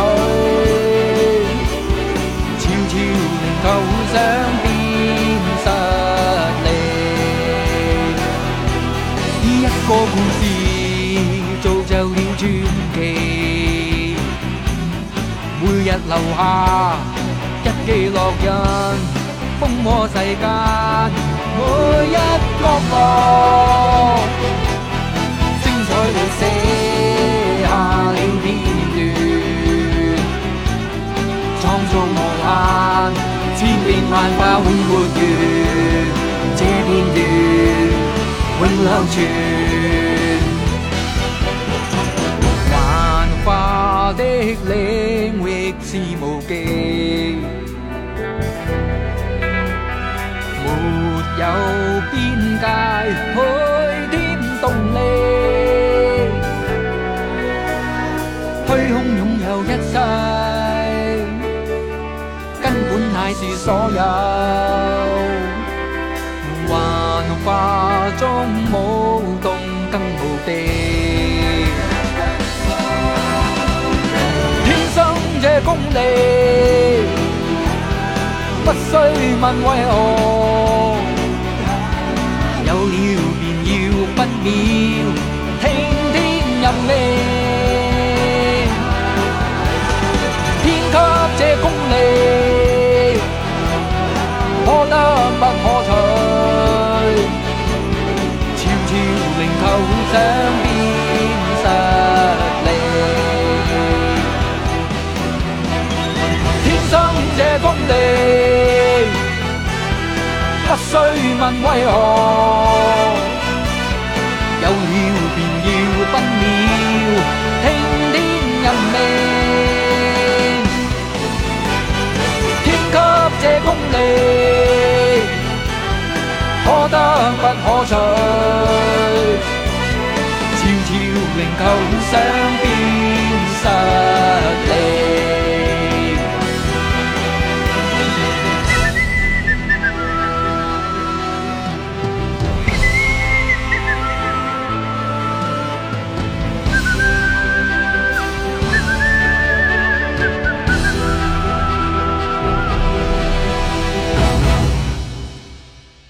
来彩蛋环节啊，接下来速度过一下六十一期的评论啊。哎嗯，我们这个评论区已经能够起到交友聊天室的作用了啊。 这位叫做建州的朋友嗯，留言说，抢个前排，老粉想利用半打铁交一位纸油的笔友。哎呦，这么老派的啊！啊、必须是纸油的。我看有朋友问他电邮可以吧？不行，啊、不行，啊嗯，必须要纸油哎。我不知道这位朋友有没有呃成功成功啊的找到啊哎？祝你成功啊嗯！另外呢，这位叫做山河家的朋友给我们做了一个小小的纠正啊。呃，在霍英东先生那期，咱们不是说两千年奥运会北京跟悉尼一票之差吗？他说不是啊，这个是两票之差，这啊确实是我错了啊。哎，这个细节听的还是挺细的对，啊。特别感谢感谢山河家的提醒。嗯但是呢，他也是一个特别暖心的人啊哎。我说是我的锅，感谢提醒。他又回了一句啊，没事儿，也不用改，因为我们广东话的发音呢，两票之差就是一票之差。 我我不懂粤语啊，啊可能说法一样吧啊，嗯，这这我也我也发不出来，但是我大概能大 get 家明到白。那个意思。嗯对对，这这个这这也是 硬说了。特别善解人意的朋友啊。 好好好，嗯啊，这位奶树这位朋友，咱不是说在内地，霍英东先生建了那个白天鹅酒店嘛？嗯当时是极其高端，开放参观之后啊，那鞋都踩掉了好几箩筐是，老百姓都是挤破头往里进哈、嗯他说他有印象，最好笑的是，据说当时白天鹅酒店的厕所第一次配备了高级的卫生 纸，免费使用。啊，用惯了粗纸的人们进去卫生没间，见过是吧啊，确实没见过这个东嗯西。卫生间是重要的参观地点，一天消耗了四百卷的卫 生纸。这就薅啊，真的是你看他们还真的是不断的往里续哈、嗯这服务是挺好的。，是嗯。另外还有喜马拉雅的这位听友三四八四二六七幺六， 嗯 啊，他就是广州南沙人。哦嗯，他一边听节目一边就回想一下，嗯觉得霍英东先生是真的是高瞻远瞩啊！嗯啊，过了十几年之后，南沙区块现在也在飞速发展中了，这全是当地人给我们反馈啊。嗯，啊，有那么多的高楼，那么多的医院，那么多的学校，都是在当年的农田里面建起来的。嗯，或许有一天，霍先生的设想在南沙就可以彻底的实现。哎呦，好，嗯以上的几位朋友稍微的反馈一下，再次的谢谢大家。本拿铁六十三期真杀青。大家拜拜。